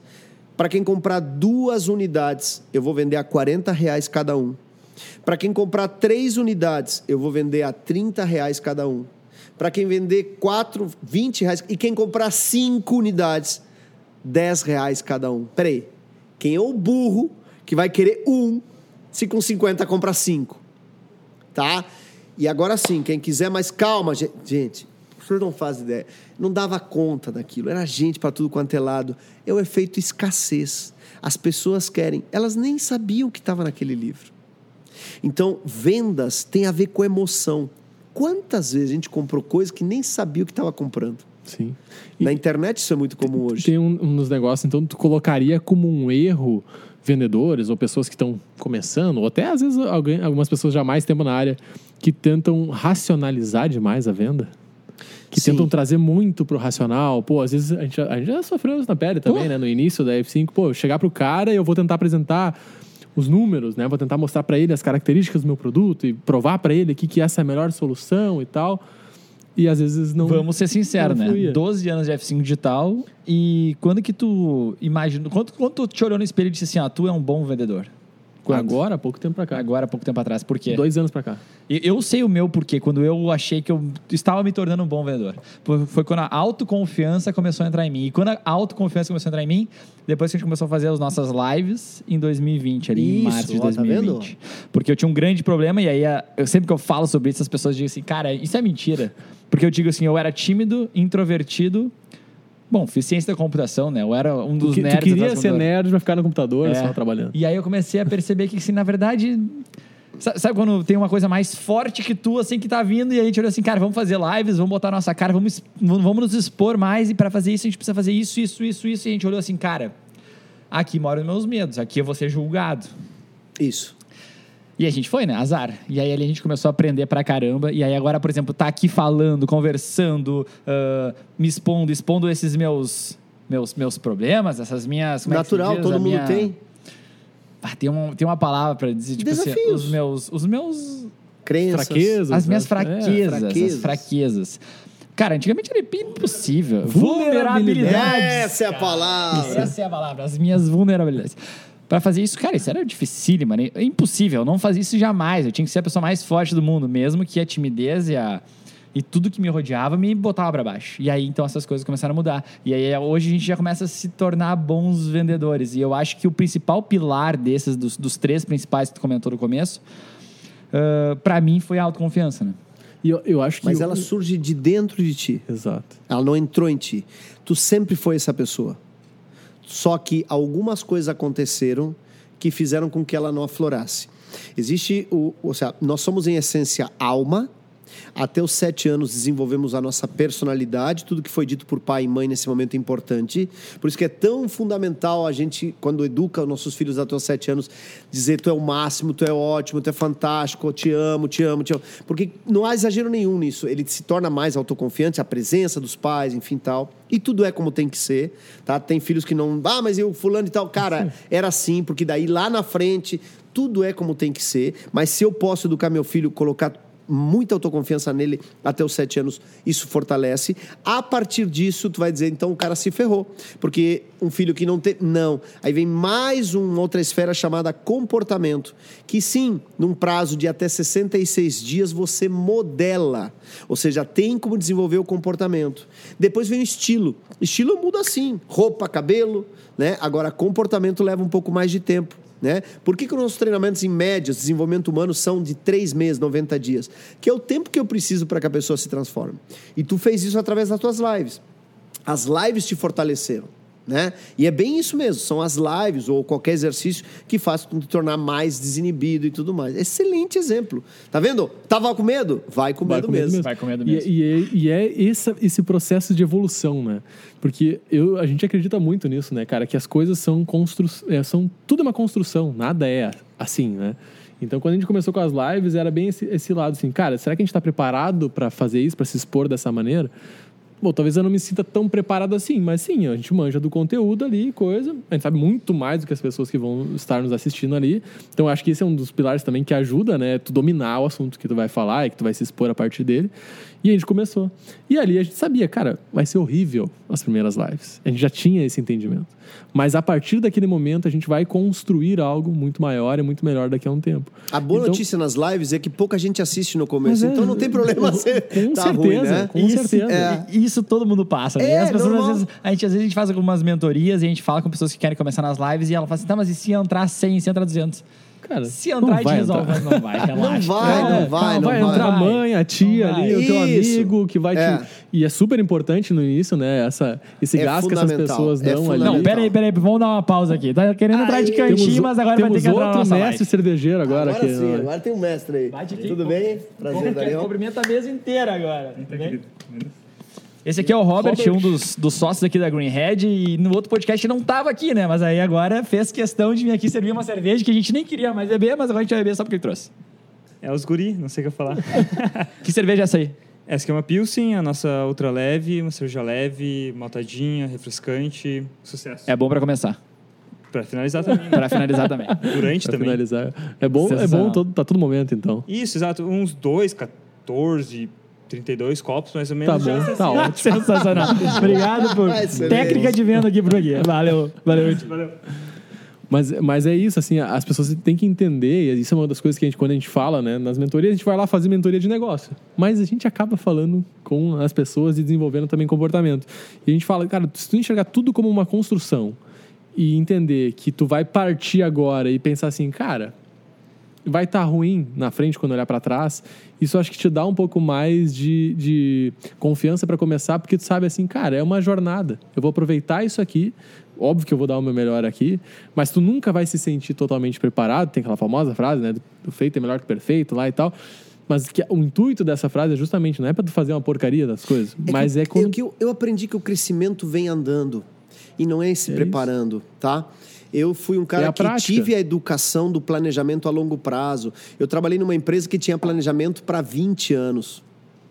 E aí eu percebi depois, na Hotmart, por exemplo, que o planejamento deles é de uma ação por setor. Quando cheguei para o JP, perguntei, mas como assim? Cadê o resto do planejamento? Disse, Não, a hora que fizer isso, a gente planeja a próxima. Porque tudo é tão dinâmico. E eu vi um cartaz que diz lá, fast, fast, fast. É tudo rápido, rápido, rápido. É o mundo atual. Não é para você não se planejar. Não, mas é um planejamento patatá e vamos lá. Entra em ação. Porque as pessoas, não, vou me planejar para fazer live. Liga esse botão e faz. Agora. Eu tenho uma, uma artesã, que é uma aluna nossa, que é a Aldineia. A Aldineia estava precisando fazer um faturamento. Dani, pelo amor de Deus, preciso faturar. Eu disse, Aldineia, vamos fazer uma live juntos? Eu não entendo nada de artesanato. Nós abrimos a live e eu me diverti com ela, e ela é divertida, e ela vende crochê, tapetes de crochê. Naquela noite, nós vendemos quase 5 mil reais de tapetes de crochê. Por Bacana. quê? Porque nós abrimos uma live. Eu tenho uma amiga minha que é a Fernanda, ela tem uma loja física. A loja física dela tem um volume. Quando veio a pandemia, ela abriu para o digital fazer live. Ela é uma lemoa. Ela fala tudo daquele jeito, assim, não é tão puxado assim, né? Eu tô exagerando? Agora, se ela tá assistindo, vai me matar, né? Mas a Fernanda, esses dias, abriu uma live com mais de 600 pessoas ao vivo. Eu acredito que ela tá vendendo mais hoje na live do que no, no, físico. Sim. Eu tenho uma outra cliente que é uma organizer. Dani, não estou conseguindo faturar um real. E aí uma coisa importante, você tem que criar um método. A gente criou para ela o método ordem, que é O-R-D, tem, tem um significado. Ela agora vai na tua casa e a gente mudou o modelo do jeito que ela estava apresentando, resultado. Hoje ela está fazendo 10, 15 mil reais. Então, veja, ela consegue faturamento porque agora ela está fazendo live, ela tem grupo, ela criou sua tribo. Então, entender que toda empresa, você que está nos assistindo, que é empresário, empreendedor, profissional, não importa se é uma mega empresa ou se é uma pequena empresa, você tem três pilares, como tem três microfones aqui. Um pilar é o pilar comercial, o outro pilar é o administrativo financeiro e o outro pilar produtivo. Ou seja, você vai produzir um produto ou serviço, esse é um pilar. Você vai ter um fluxo de caixa, contas a pagar, é outro pilar, a parte administrativa. E o comercial, entendamos o comercial como atendimento, marketing, atendimento e vendas. Exato. Numa loja, o cliente passa na frente da vitrine, ele olha para a vitrine. Isso foi marketing. Sabe, colocar o cliente para dentro da loja, eu chamo de marketing. O atendimento é encantar o cliente para que ele queira ficar mais tempo ali. E a venda é o processo de vender o que ele precisa, o que ele quer, e mais do que isso, fazer venda adicional. Então, eu estou falando de um pilar. Alguns se formam em arquitetura, sabem o pilar de como fazer arquitetura, mas não sabem cuidar da parte administrativa e nem comercial.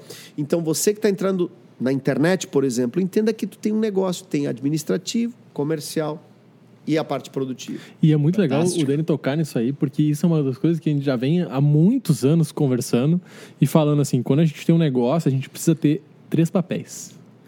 E eu coloco assim, que óbvio, né, que depois tu pode contratar pessoas para te ter, mas quando a gente pensa assim numa eu presa, né, a pessoa está começando, às vezes é um profissional autônomo, ou enfim, montando uma empresa no começo, ele precisa assumir, às vezes, esses três papéis que tu comentou agora.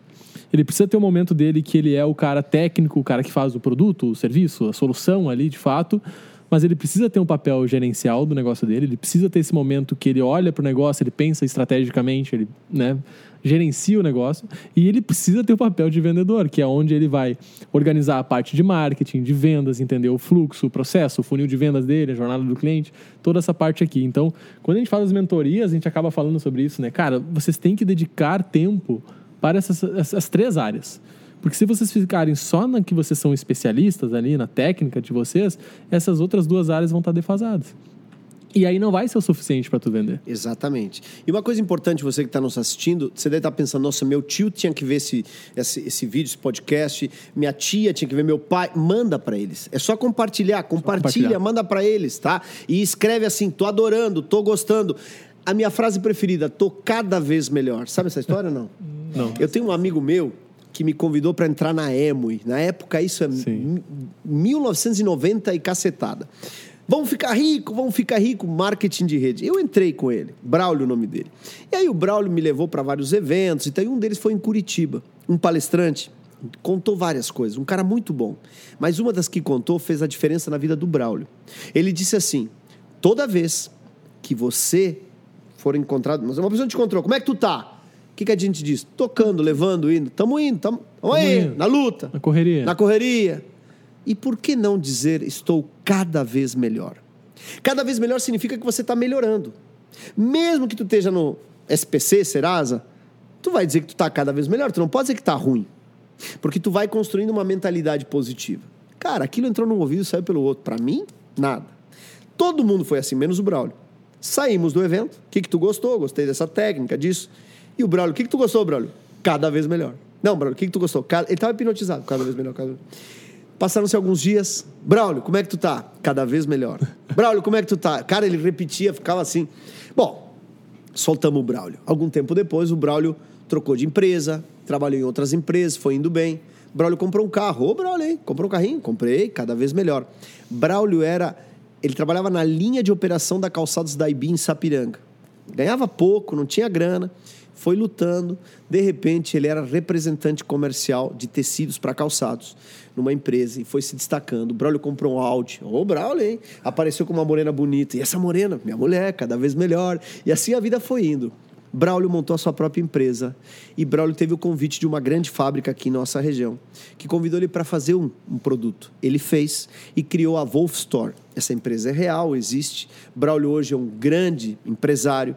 E se tu encontrar Braulio hoje, perguntar como tu tá, inclusive hoje ele está em Paris, tá? Tá em Paris, eu vi. que legal. Você perguntar como é que tu tá, Braulio, o que que ele diz? Cada, vez melhor. Cara, se Cara, funcionou pro fantástico. Braulio, funciona para nós, né? Por isso que o meu instituto se chama Cada Vez Melhor. Instituto Cada Vez Melhor. Porque eu faço essa homenagem a essa frase. Então, qualquer pessoa que me encontra, como é que tu tá cada vez melhor? E às vezes me diz, Dani, tu andou por gramado? Por quê? Porque tá na porta dos carros. Gramado cada vez melhor. Eu digo, é verdade, andei por lá. Sim, de fato, nós treinamos. Então, essa frase criou é, um, um slogan mas ela não é minha. Ela é de cada um que quiser evoluir. Então você que está gostando desse vídeo, escreve aqui hashtag cada vez melhor. e ó, quando alguém te perguntar como é que você tá, fale cada vez melhor. Fantástico. Sensacional. Tem, tem uma frase que eu gosto muito quando as pessoas me falam hoje. Hoje eu gosto, porque antigamente eu não gostava. Que as pessoas falavam pra mim, pra ti é fácil. Essa frase, assim, antigamente me machucava. Assim, cara, como assim pra mim é fácil? Pra mim não é fácil, tô aí batalhando, não sei o quê, mas hoje em dia ela é um elogio muito grande, porque até porque fez sentido com outra frase que eu escutei, até conver- conversei contigo sobre essa frase, que estava escrito assim: se uma pessoa te vê executando algo e ela diz que pra ti é fácil, é porque aquela tarefa está sendo muito bem executada. Isso. E aí, cara, isso aí eu olhei assim, cara, é isso? É um Fantástico. elogio, né? Então, se Você, você faz parecer tão fácil, né? Tipo assim. Cara, isso é fantástico. Olhando, parece tão fácil. E eu, eu lembrei disso porque a gente tá falando das nossas lives e aí a gente convida algumas pessoas para participar com a gente, ou falar, e hoje a gente incentiva, né? Assim, cara, vai lá e faz uma live, faz um. Bota a cara, e o cara assim, ah, mas aqui pra ti é fácil fazer. E aí tu olha assim, cara, não é fácil fazer. Não, Tu não, sabe que quando não, surgiram, não é assim que funciona. falando de live, quando surgiram as lives, surgiu pra mim, na minha frente, através do Ítalo Marcilli, que é um psicólogo, amigo nosso e tal. E o Ítalo mostrando pro André Cia, e o André Cia fez a live, eu segui o André, eu digo, vem cá, que história? Não, o Ítalo, eu comecei a olhar, eu vou fazer. Eu fiz mais de mil lives todos os dias. Foram praticamente três anos, todos os dias fazendo. Até que Isso teve- sim eu chamo de constância. Sério, até que uma pessoa disse: por que, que tu faz tanta live? Porque eu queria entender como funcionava, só isso. E eu me divertia fazendo live. Todo dia de manhã, acho que era das 7 às 8, depois mudou das 8 às 9, depois eu mudei das 6 às 7. Experimentei vários horários, tá? Sempre fiz essas lives e, cara, foi. Eu tenho muitas horas gravadas de live e foi espetacular. Hoje tu me convida para uma live, eu faço com o pé nas costas. Claro que a gente vai aprendendo, né? Com no início eu certeza. chegava lá, olá, bom dia, vamos chegando. Ó, entrou o Arthur. Bom dia, Arthur. O Arthur saiu, tudo bem? Opa, nós estávamos com uma pessoa lá, está com Tá uma zero de novo. zero Mãe, de a novo. ma- a, mãe É. saiu. Ô, mãe, Ô, mãe. Caiu com né? E aí eu aprendi que Muito não, bom. tu entra valendo. Olá, tudo bem? Como é que você tá? Espero que seja cada vez melhor. Hoje a nossa live é sobre. blá, blá, blá, blá. E tem que entrar Sai correndo. Porque aí quando o cara entra, diz: ih, perdi. Entendeu? Sim, já Essa é a sensação. energia, sim. Já entra na energia contando uma história depois. E sempre o objetivo da live, né? E, e isso é legal de- do processo, porque o que tu desenvolveu ali foi habilidade também, né? Habilidade, total. E é isso que às vezes as pessoas elas não entendem, né? Assim, não é só pelo conteúdo, ou só. Elas nos perguntam também, né? Nós estamos- batendo 100 lives agora, porque a gente faz toda semana. E 100 lives sem falhar nenhuma semana. Então as pessoas perguntam, por que, que vocês fazem, né? Nossa audiência não é alta. Não compensa, digamos assim, a gente fazer. Mas, cara, isso nos traz disciplina, Isso. isso nos desenvolveu de uma maneira que hoje a gente pode ligar a câmera aqui e falar. A gente conseguiu corrigir até nos pequenos detalhes, até vícios de linguagem, a comunicação, tudo aquilo que a gente fala, como é que a gente né, transmite a mensagem para as pessoas, foi melhorada Claro. através Da dessa, prática, né? Da prática. Eu faço hoje lives nas segundas e nas sextas. Eu dou boas-vindas à semana, preparo a semana para venda e na sexta eu comemoro com a galera. Então, eu faço no Instagram, né? É, segundas das, sete a- das 8 às 9 e na sexta das 8 às 9. Mas, às vezes, quando lanço algum produto e tal, aí eu tenho uma série de, de lives. E, e- e é legal essa prática que vocês fazem, porque quem te assiste também se incentiva a fazer. Exatamente. Tá? E você que está querendo fazer live, cara, liga o botão e vai. Não, não tem que ter medo. Vai e faz. É, eu fiz jornalismo. Pautei toda a minha live. Nada a ver. Eu me lembro que eu fazia no início, lá em casa, eu botava, e eu tinha um pedestal que era um negócio feito com amarrado com arame, onde eu tinha um celular para o Instagram, um celular para o Facebook e um terceiro celular na horizontal para o YouTube. Eu fazia ao vivo nas três, cara. Nossa. Não era OBS fazendo, né? Não, não, não, não, não, os três. E se virava, Funcionava, cara. E aí, por que que minha live começa sempre assim? Sim, sim, sim, sim, estamos vivos. Por causa disso, porque era uma treta. Ih, não funcionou esse, não funcionou aquele. Então, quando funcionava, eu dizia, graças a Deus. Mais ou menos como aconteceu hoje. Muito bom. E eu acho que tem um ponto também que é legal. A gente fala tanto de lives, né? Mas é que a live para nós também, para nós tem um significado legal dessa nossa evolução, de quanto a gente começou a colocar a cara, se, se expor e tal. Mas também tem outro ponto que eu vejo que as pessoas olham muito para a questão do número, né?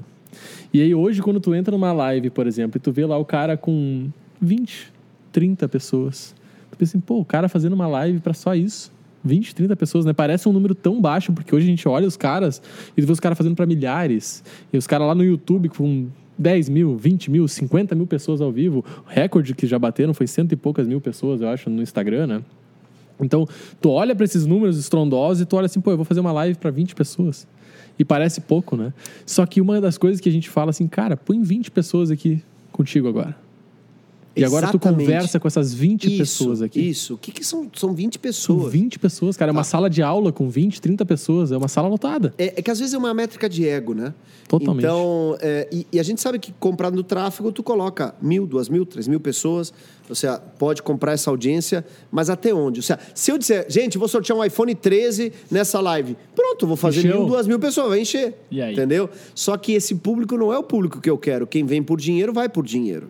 Então eu percebo que o importante é tu ter um público engajado, que ele tá querendo o teu conteúdo. E eu penso que a energia da live, a mensagem da live, o que está sendo passado é mais importante do que o número de pessoas. Porque não é o número de pessoas que estabelece. Já peguei live com 30 mil pessoas, sei lá, primo rico, de manhã cedo e tal. Cara, não- eu, eu, eu vazo, não, não, não conecto, entendeu? Não é sobre o número de pessoas, é sobre a mensagem. Sobre a mensagem e o mensageiro, tá? Que também tem isso, né? Então eu penso que. É, é, uma coisa, por exemplo, que eu percebi, eu, eu, conheci algum trabalho de vocês, mas eu vejo que vocês têm um trabalho muito amplo. Vocês são é, é, é, estudiosos aplicados, vocês entendem de site, vocês entendem de fazer as páginas para vender, vocês entendem de tráfego, vocês entendem. Tu tem condições de ajudar qualquer empresa que queira aumentar suas vendas a entrar no digital. E hoje é o problema que as empresas têm. Qual? Eu tenho uma empresa física, localizada, que tem uma loja, que é uma indústria, mas a pessoa não está no digital. Ela quer entrar no digital. Qual é o problema? Hum, tem tanta gente falando que faz, mas não faz. E eu percebo que vocês têm honestidade e fazem. Como que os caras vão saber disso?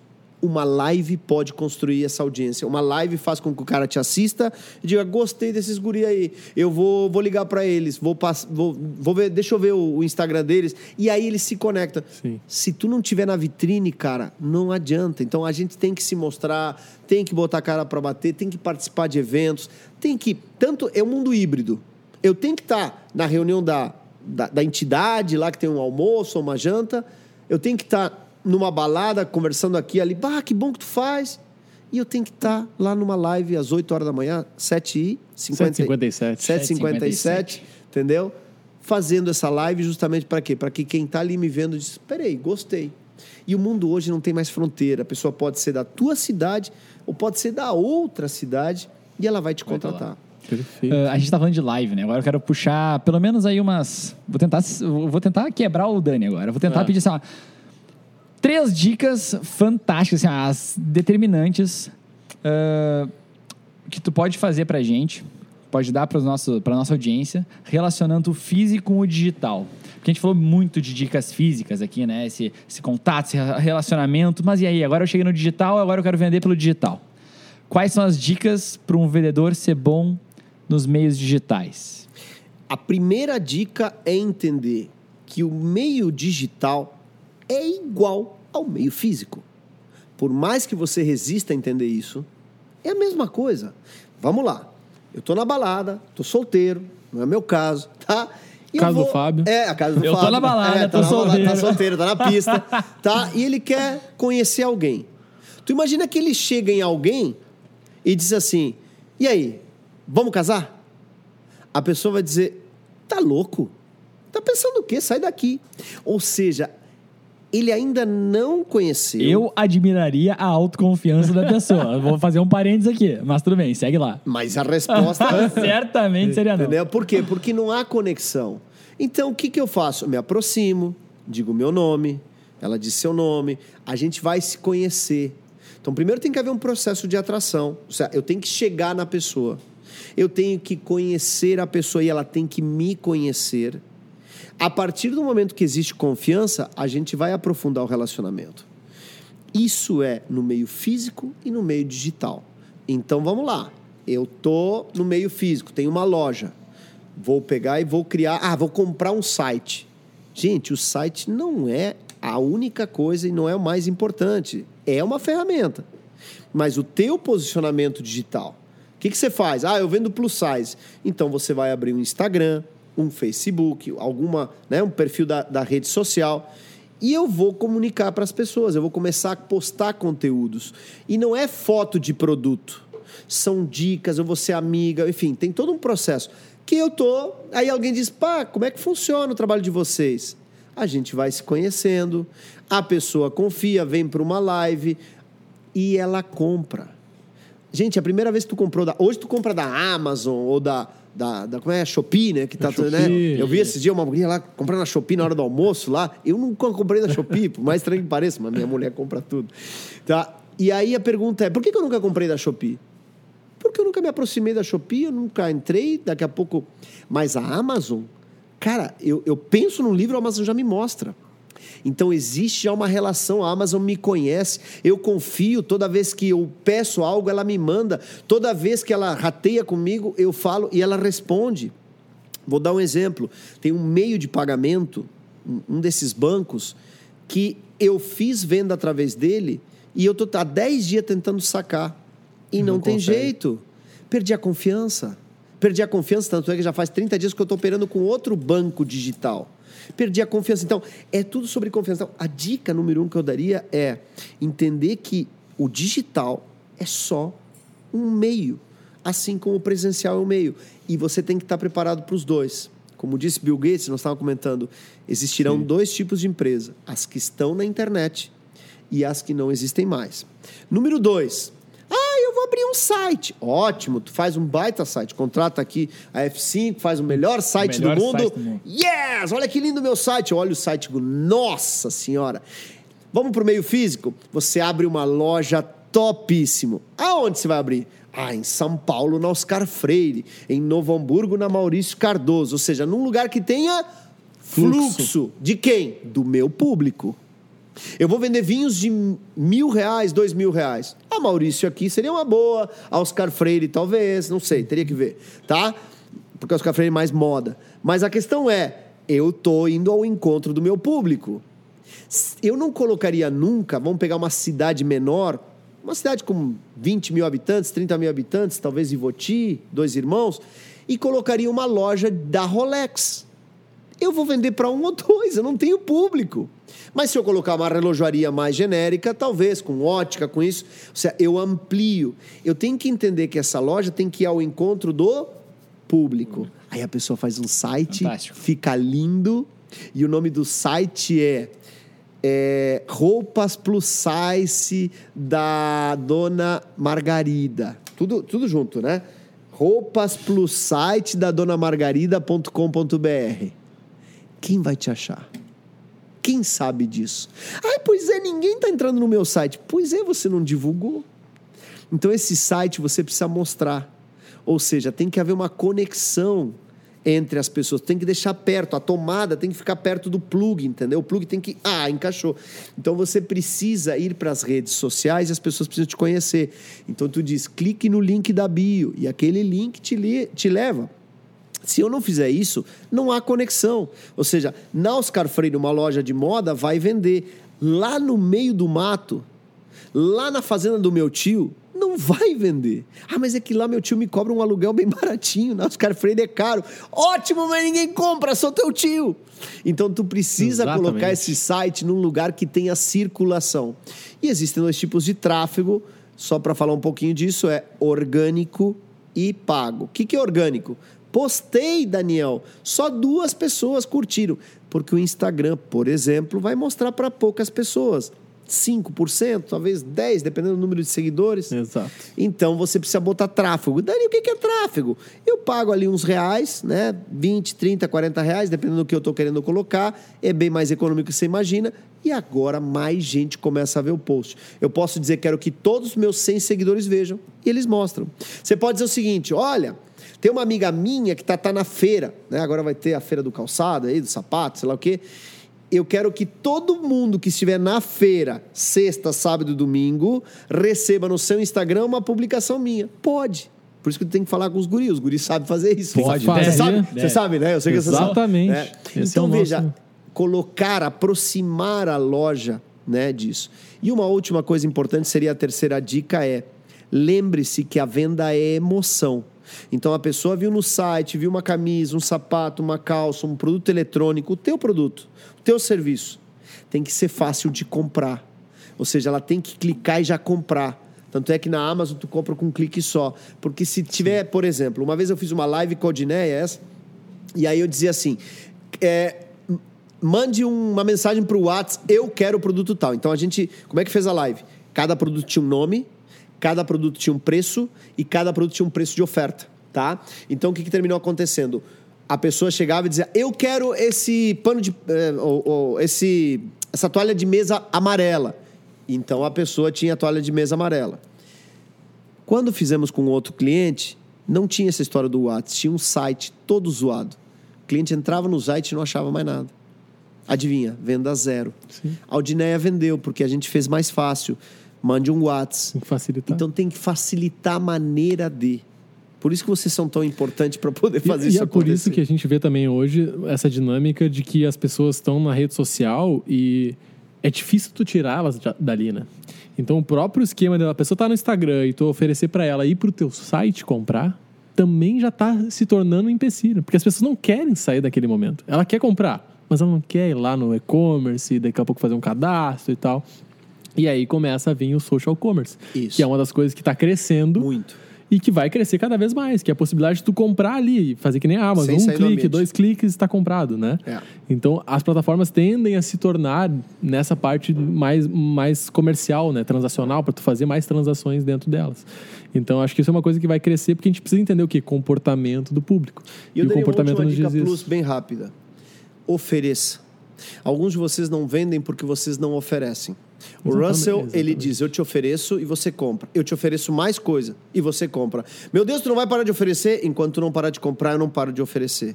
E é por isso que né, ele vende upsell, upsell, upsell, upsell, cada vez mais porque ele oferece. Então você tem que oferecer. Por exemplo, se você ainda não me segue, já deveria estar me seguindo, tá? Posso dar meu, meu Claro, arroba? óbvio. Poxa. Arroba Daniel Miller Oficial. Você me encontra no Facebook e no Instagram. Arroba Daniel Miller. O Miller é M-U-L-L-E-R. A- Arroba Daniel Miller Oficial. E no canal do YouTube, arro- aliás, não é arroba, né? É Daniel Miller TV, né? Porque ali é o nosso canal de TV. Oh, muito bom. Então ali também tem. O Dani adora ser desafiado, a gente tá na, tá na cara dele que ele adora ser desafiado, então já que ele deu quatro dicas e a gente quer uma quinta, a gente vai fazer o seguinte. Tu vai puxar. Eu vou puxar. Eu achei que não ia, mas vamos lá. Eu vou. Eu te pedi três dicas e tu deu quatro, né? Mas a gente gosta de trabalhar com aquelas dicas ímpares, né? Ou é três, ou é cinco, ou é sete. Mas como a gente parou na quarta, vou fazer o seguinte. Tu deu quatro dicas e agora a quinta dica tem que vir alguém que vai estar no teu celular. Vai, vai ter que ligar para alguém e pedir uma dica de venda. Al- alguém que... Aí é contigo, né? Se vai ligar pra mãe, Contato. se vai ligar pro filho, eu não sei pra quem tu vai ligar. Não, mas assim, ó, o Daniel, cara, tem cara grande aí. Não, cara. ele- Tem, tem cara grande. Tem cara Eu não sei se eles vão me aí- atender. E eu já vou jogar, já vou jogar na, na- antes de ligar, porque eu também não quero ferrar com o Dani, né? Ah. Se ele ligar e aí a pessoa falar uma das quatro dicas que ele deu, ponto pro Dani. Pô, o cara deu a mesma dica que o Dani, ótimo. Mas se ele der uma dica, uma quinta dica que é diferente das tuas, ponto pra audiência. Afinal, saíram com cinco dicas do nosso podcast. Excelente, muito boa essa Ótimo. dica. Então tá, Maravilha. Eu, eu vou. Deixa eu ver se ele está aqui. Vamos ver se ele me atende, porque tem que ver se ele me atende agora. Tá, às vezes ele atende, às vezes ele não atende. Isso aqui acontece no Pretinho Básico, acontece no cafezinho É. e dá, lá dá certo, né? Vamos ver se o Vamos nosso. ver se aqui funciona. Se aqui funciona.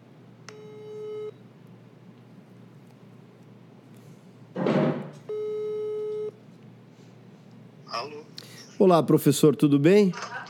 Tudo bom, meu? Como você tá? Me perdoa te ligar, eu estou num programa ao vivo, é, num podcast aqui, e eles querem uma dica de vendas. E eu disse, liga para alguém importante. Para quem eu vou ligar, se não para um dos meus mentores especiais? E eu estou falando aqui com o Luciano Stein, ele é teólogo, é o cara que mais entende de Bíblia no Brasil para mim, e eu quero saber uma dica de vendas. Vamos ver se tu, tu fala uma das que eu falei, ou talvez uma dica que eu não falei. Tá me ouvindo? Alô? Professor? Eu tô ouvindo ele e não tá me ouvindo, eu acho. Alô? Ouve. Tá. É, qual é a dica? É, Desculpa que eu não ouvi, eu não ouvi. A última coisa que eu ouvi você falar foi que eu era teólogo. Ah, ótimo. Eles estão me desafiando a pedir para alguém que eu confio, alguém que eu realmente admiro, uma dica de vendas. Tá? Qual seria a tua dica de vendas? Você está falando de um, de um produto ou você está falando de uma fórmula? Uma fórmula. Eu, o que eu gostaria que tu dissesse é contratem o Daniel Miller. Eu acho que isso é uma boa dica de venda. Olha, na verdade, na verdade é que eu falo tanto isso que talvez até vire clichê, né? Eu, a pessoa sempre é a mesma coisa. Quer saber sobre venda? Fale com o Daniel Miller. Ah, mas, enfim, o que teologicamente a gente pode falar sobre vendas é que você tem que valorizar o seu a si mesmo. Você deve, você deve entender o propósito daquilo que você está vendendo. E quem ensina isso é Abraão. Abraão se tornou o grande comerciante de Canaã há quatro mil anos e fez escola para judeus e árabes, fazendo com que as pessoas quisessem o seu produto, sendo ele mais caro que os demais. Por quê? Porque aquilo que Abraão vendia promovia resultados. Então, comprar o cordeiro do Abraão era melhor que comprar o cordeiro do outro, porque aquele cordeiro ia pegar mais peso, ia gerar mais lã, ia reproduzir mais. Tudo que Abraão vendia promovia resultados. Então, a grande dica ensinada por Abraão é que resultado, aquilo que você vende, produz na vida do seu cliente. Uou! Cara, eu, eu- a hora que sair essa gravação, eu quero ouvir isso muitas vezes, porque eu sempre aprendo contigo também, professor. Muito obrigado, viu? É, desculpe aí te interromper aí, mas isso sempre soma. Eu acho que eu vou te ligar toda noite para tu me dar mais uma dica. Tá, obrigado, querido. Obrigado. Eu sei com certeza que você produz na vida das pessoas que te ouvem sempre grandes resultados, porque sempre após te ouvir, a pessoa consegue aplicar algo em sua vida que torna ela melhor.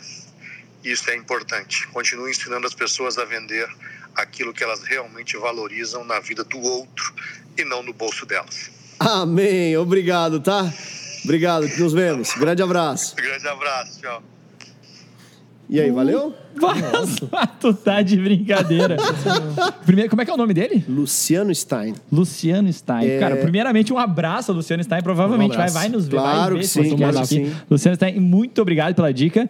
Se eu anotei ela certinho, foi qual é o resultado que o seu produto pro- é, produz no seu cliente? Ele falou com produz, né? Mas o, A ideia é que se você está vendendo algo, por exemplo, uma mentoria de 100 mil reais, quem compraria uma mentoria de 100 mil reais? Pessoas que têm problemas de 100 mil reais. Então eu tenho que produzir isso. Por que alguém paga 30 mil reais por uma garrafa de vinho? Porque ele quer sentir o prazer de consumir uma garrafa de vinho. Então tem a ver com o valor que isso representa para mim, tá? É, da mesma maneira que uma pessoa que que está com sede, ela dependendo da sede do lugar, ela vai pagar. Ou seja, você pagaria no meio do deserto 25 reais por uma garrafa de água? Se é tudo que eu tenho, eu pago. Pagaria. Mas se eu estou num mercado sem sede e tal, e a garrafa custa menos de um real, quando ela me custa cinco, eu digo, não, muito caro. É sobre isso, é sobre valor. quando a gente pensou nessa. A gente já tinha comentado, né? Vamos, vamos pedir pro Daniel ligar pra alguém. E aí a gente comentou assim, mas vamos avisar ele. Não, não, vamos avisar ele. Vamos deixar assim, porque daí na hora ele vai ter que se virar nos 30 pra achar alguém vai ligar. Cara, fantástico. Fantástico. Foi bem Eu melhor. pensei que Cara, ele vai me atender, porque hoje em dia ninguém me atende telefone, né? Ele ia ligar daqui a pouco por uns três ali que não ia atender, ele ia ficar chato, né? Não, e que dica. E ele deu a primeiro, quinta- né? E ele deu a quinta dica. Cara, fechou cinco dicas. É. Fantástico, fantástico. Muito bom. E assim, eu espero que é, a nossa audiência que tenha gostado, escreva se você gostou, Ah, coloque fantástico. seu comentário, importante você colocar seu comentário, porque o teu comentário é a nossa energia. Pô, que legal. E se tiver uma pergunta, Manda. coloca, eu vou estar lá, vou observar também, eu vou responder para você. Ótimo. tá? Legal. Deixa eu trazer aqui uma perguntinha da audiência. Bora? Porque assim, a gente fez umas interações no- no- nos stories, no Instagram e tal, e surgiram sempre dúvidas. Pô, o tema é vendas. E aí o Leonardo mandou pra gente o seguinte: como eu faço para não ser um vendedor chato? Porque sempre tem aquele lance, né, cara? E isso eu acho que já é um- um- uma das barreiras que as pessoas têm quando a gente fala em vendas. Isso é um dos motivos da gente estar fazendo esse podcast aqui falando sobre isso, é para justamente quebrar um pouco disso, né? Por isso a gente começou no início. A primeira pergunta, né? Por que eu preciso vender? Para a gente entender isso, para a gente saber que todos nós precisamos, de fato, estar vendendo algo. E a preocupação do Leonardo, eu acho que é uma preocupação que a maioria das pessoas tem, que é como eu posso vender sem ser aquele ve- vendedor chato, ou seja, aquele cara que fica empurrando, que fica ali, que tu olha assim, ah, é muita lábia, né? O cara fica só falando, falando, falando, falando, e, blá, blá, e as pessoas acabam não Eu, gostando eu ia trazer disso. um exemplo aqui, mas eu acho que tem tanto exemplo. Não, todo vou mundo tra- conhece. Ah. Sendo bem objetivo, assim, tem dois viés a serem observados. Viés número um.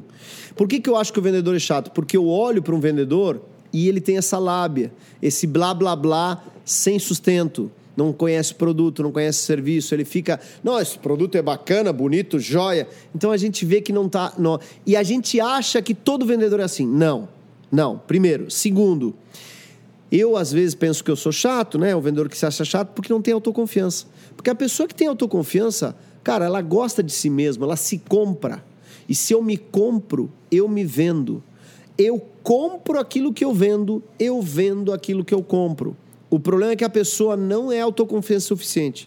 Então, quando eu alimento minha autoconfiança, tu alimentou, não sente chatice nenhuma, cara. Tu oferece, tudo bem. É sobre ajudar as pessoas. Nós ajudamos as pessoas quando vendemos. Tudo que está aqui foi vendido. Aonde está esse lado chato? Aonde está o Moisés que vendeu um carro para um cara que ficou feliz? Então, todo vendedor que sabe vender, que se prepara, nunca é chato.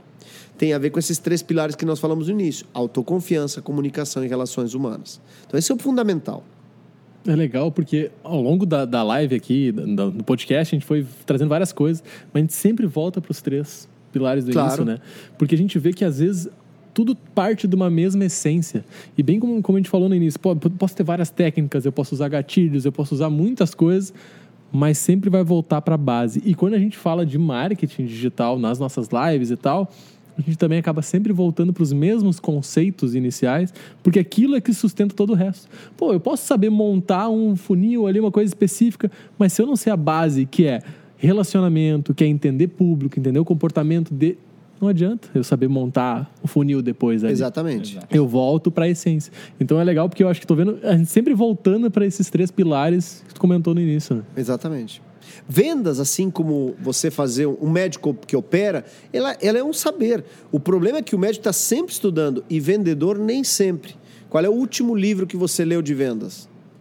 Né? Então é importante. Aliás, se você quer livros de vendas, tem muitos bons livros. Agora lembre-se que existe a parte comportamental e a parte técnica. Não fique só na técnica. Cara, bom, bom, o Dani já puxou o nosso próximo, o nosso próximo assunto aqui, porque é já se encaminhando para o final. A conversa flui, né? Já fomos avisados, já estão Oh. mais de uma hora e meia aqui conversando. Cara, isso não parece nada, é muito mas vamos lá. Ah, próxima perguntinha para ti é indicações. E aí, realmente, a gente quer pelo menos uns dois livros, pelo menos um de cada um, então. Um comportamento, um mais puxado para comportamental, um puxado mais para as habilidades técnicas de venda, claro, obviamente.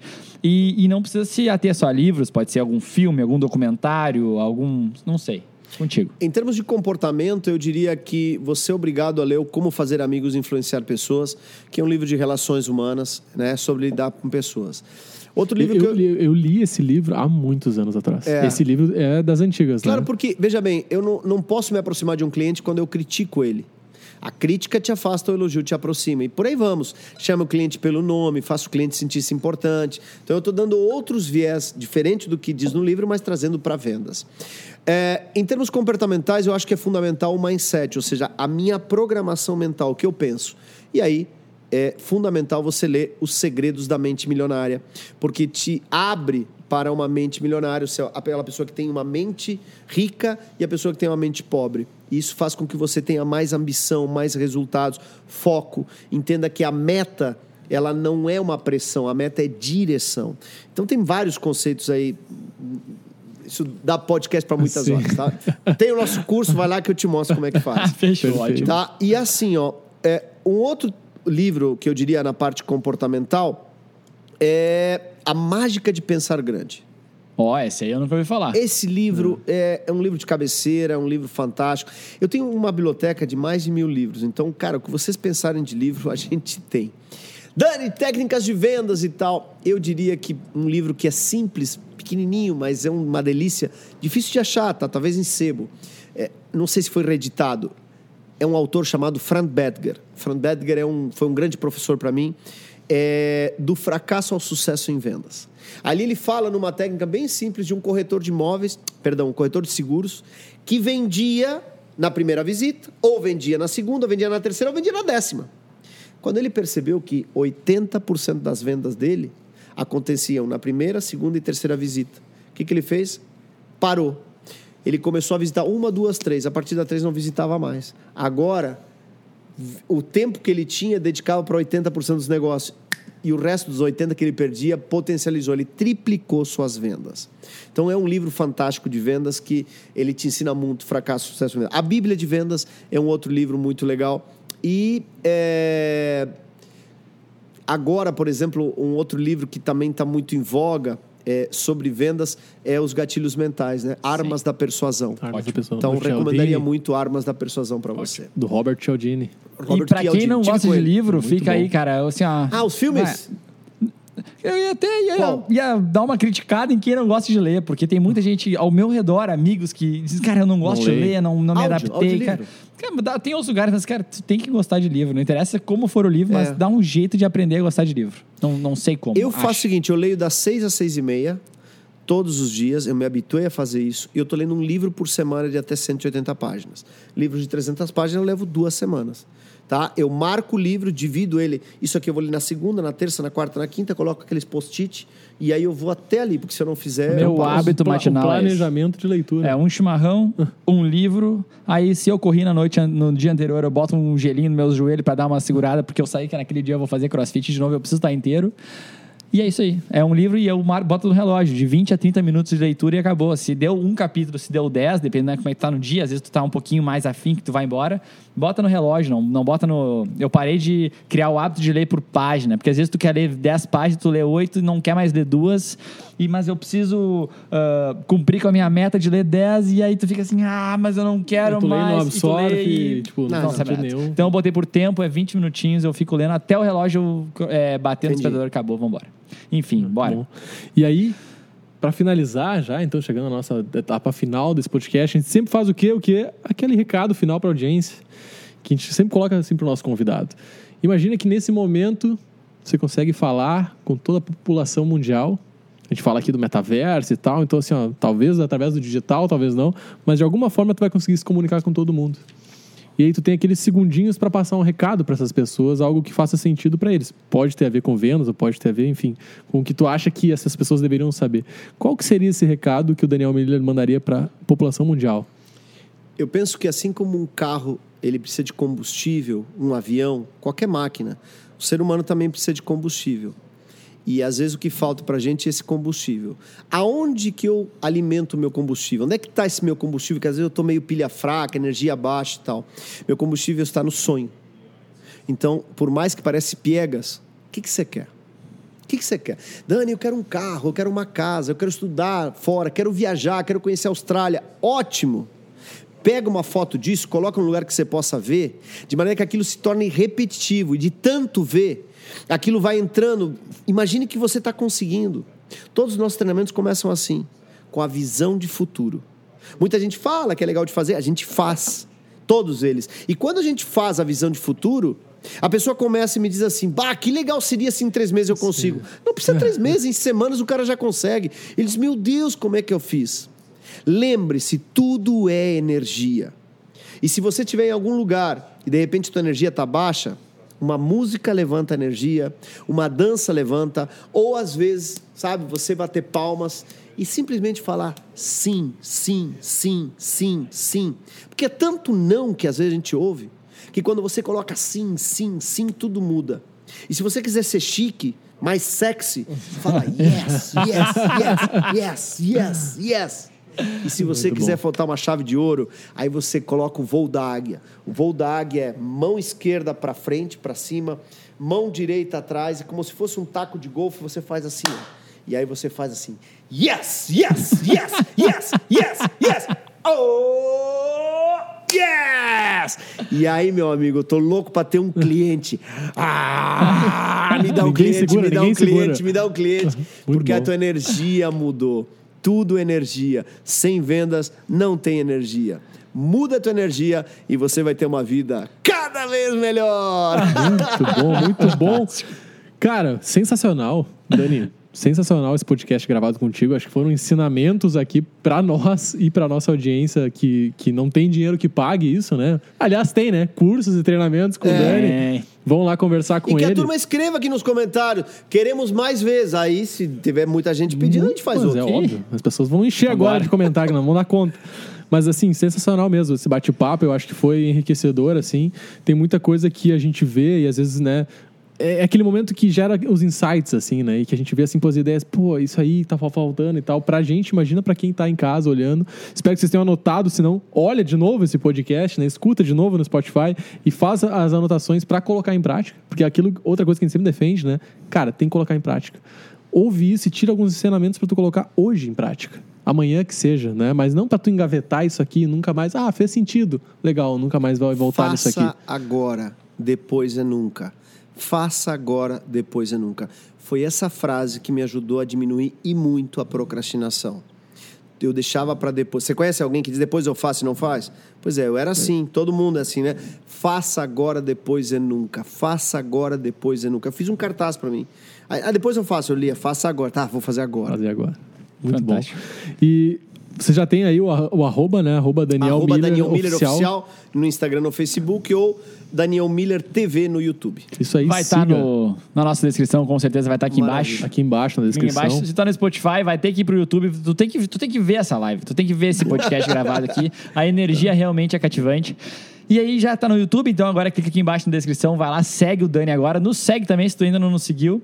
E pronto pro próximo. Muito bom, muito bom. É isso, né, Fábio? Eu sou. Ah, a gente tem um recadinho final da produção. Olha aí, ó, quase esquecemos aqui. É o seguinte, vamos ver se a gente vai conseguir enquadrar aqui. Greenhead. A Greenhead está fazendo o Green Day, que é o seguinte: é o aniversário de cinco anos dessa cervejaria aqui, que é sensacional, que nos é o apoiador do nosso podcast aqui. Eles vão ter diversas atrações. É no dia 2 de abril, 2 do 4 de 2022. Então, tu tá olhando depois dessa data aqui, já É um não... sábado. Já vai ter passado. Eu sei porque dia É um primeiro eu vou sábado. estar em São Paulo é sexta. É um sábado.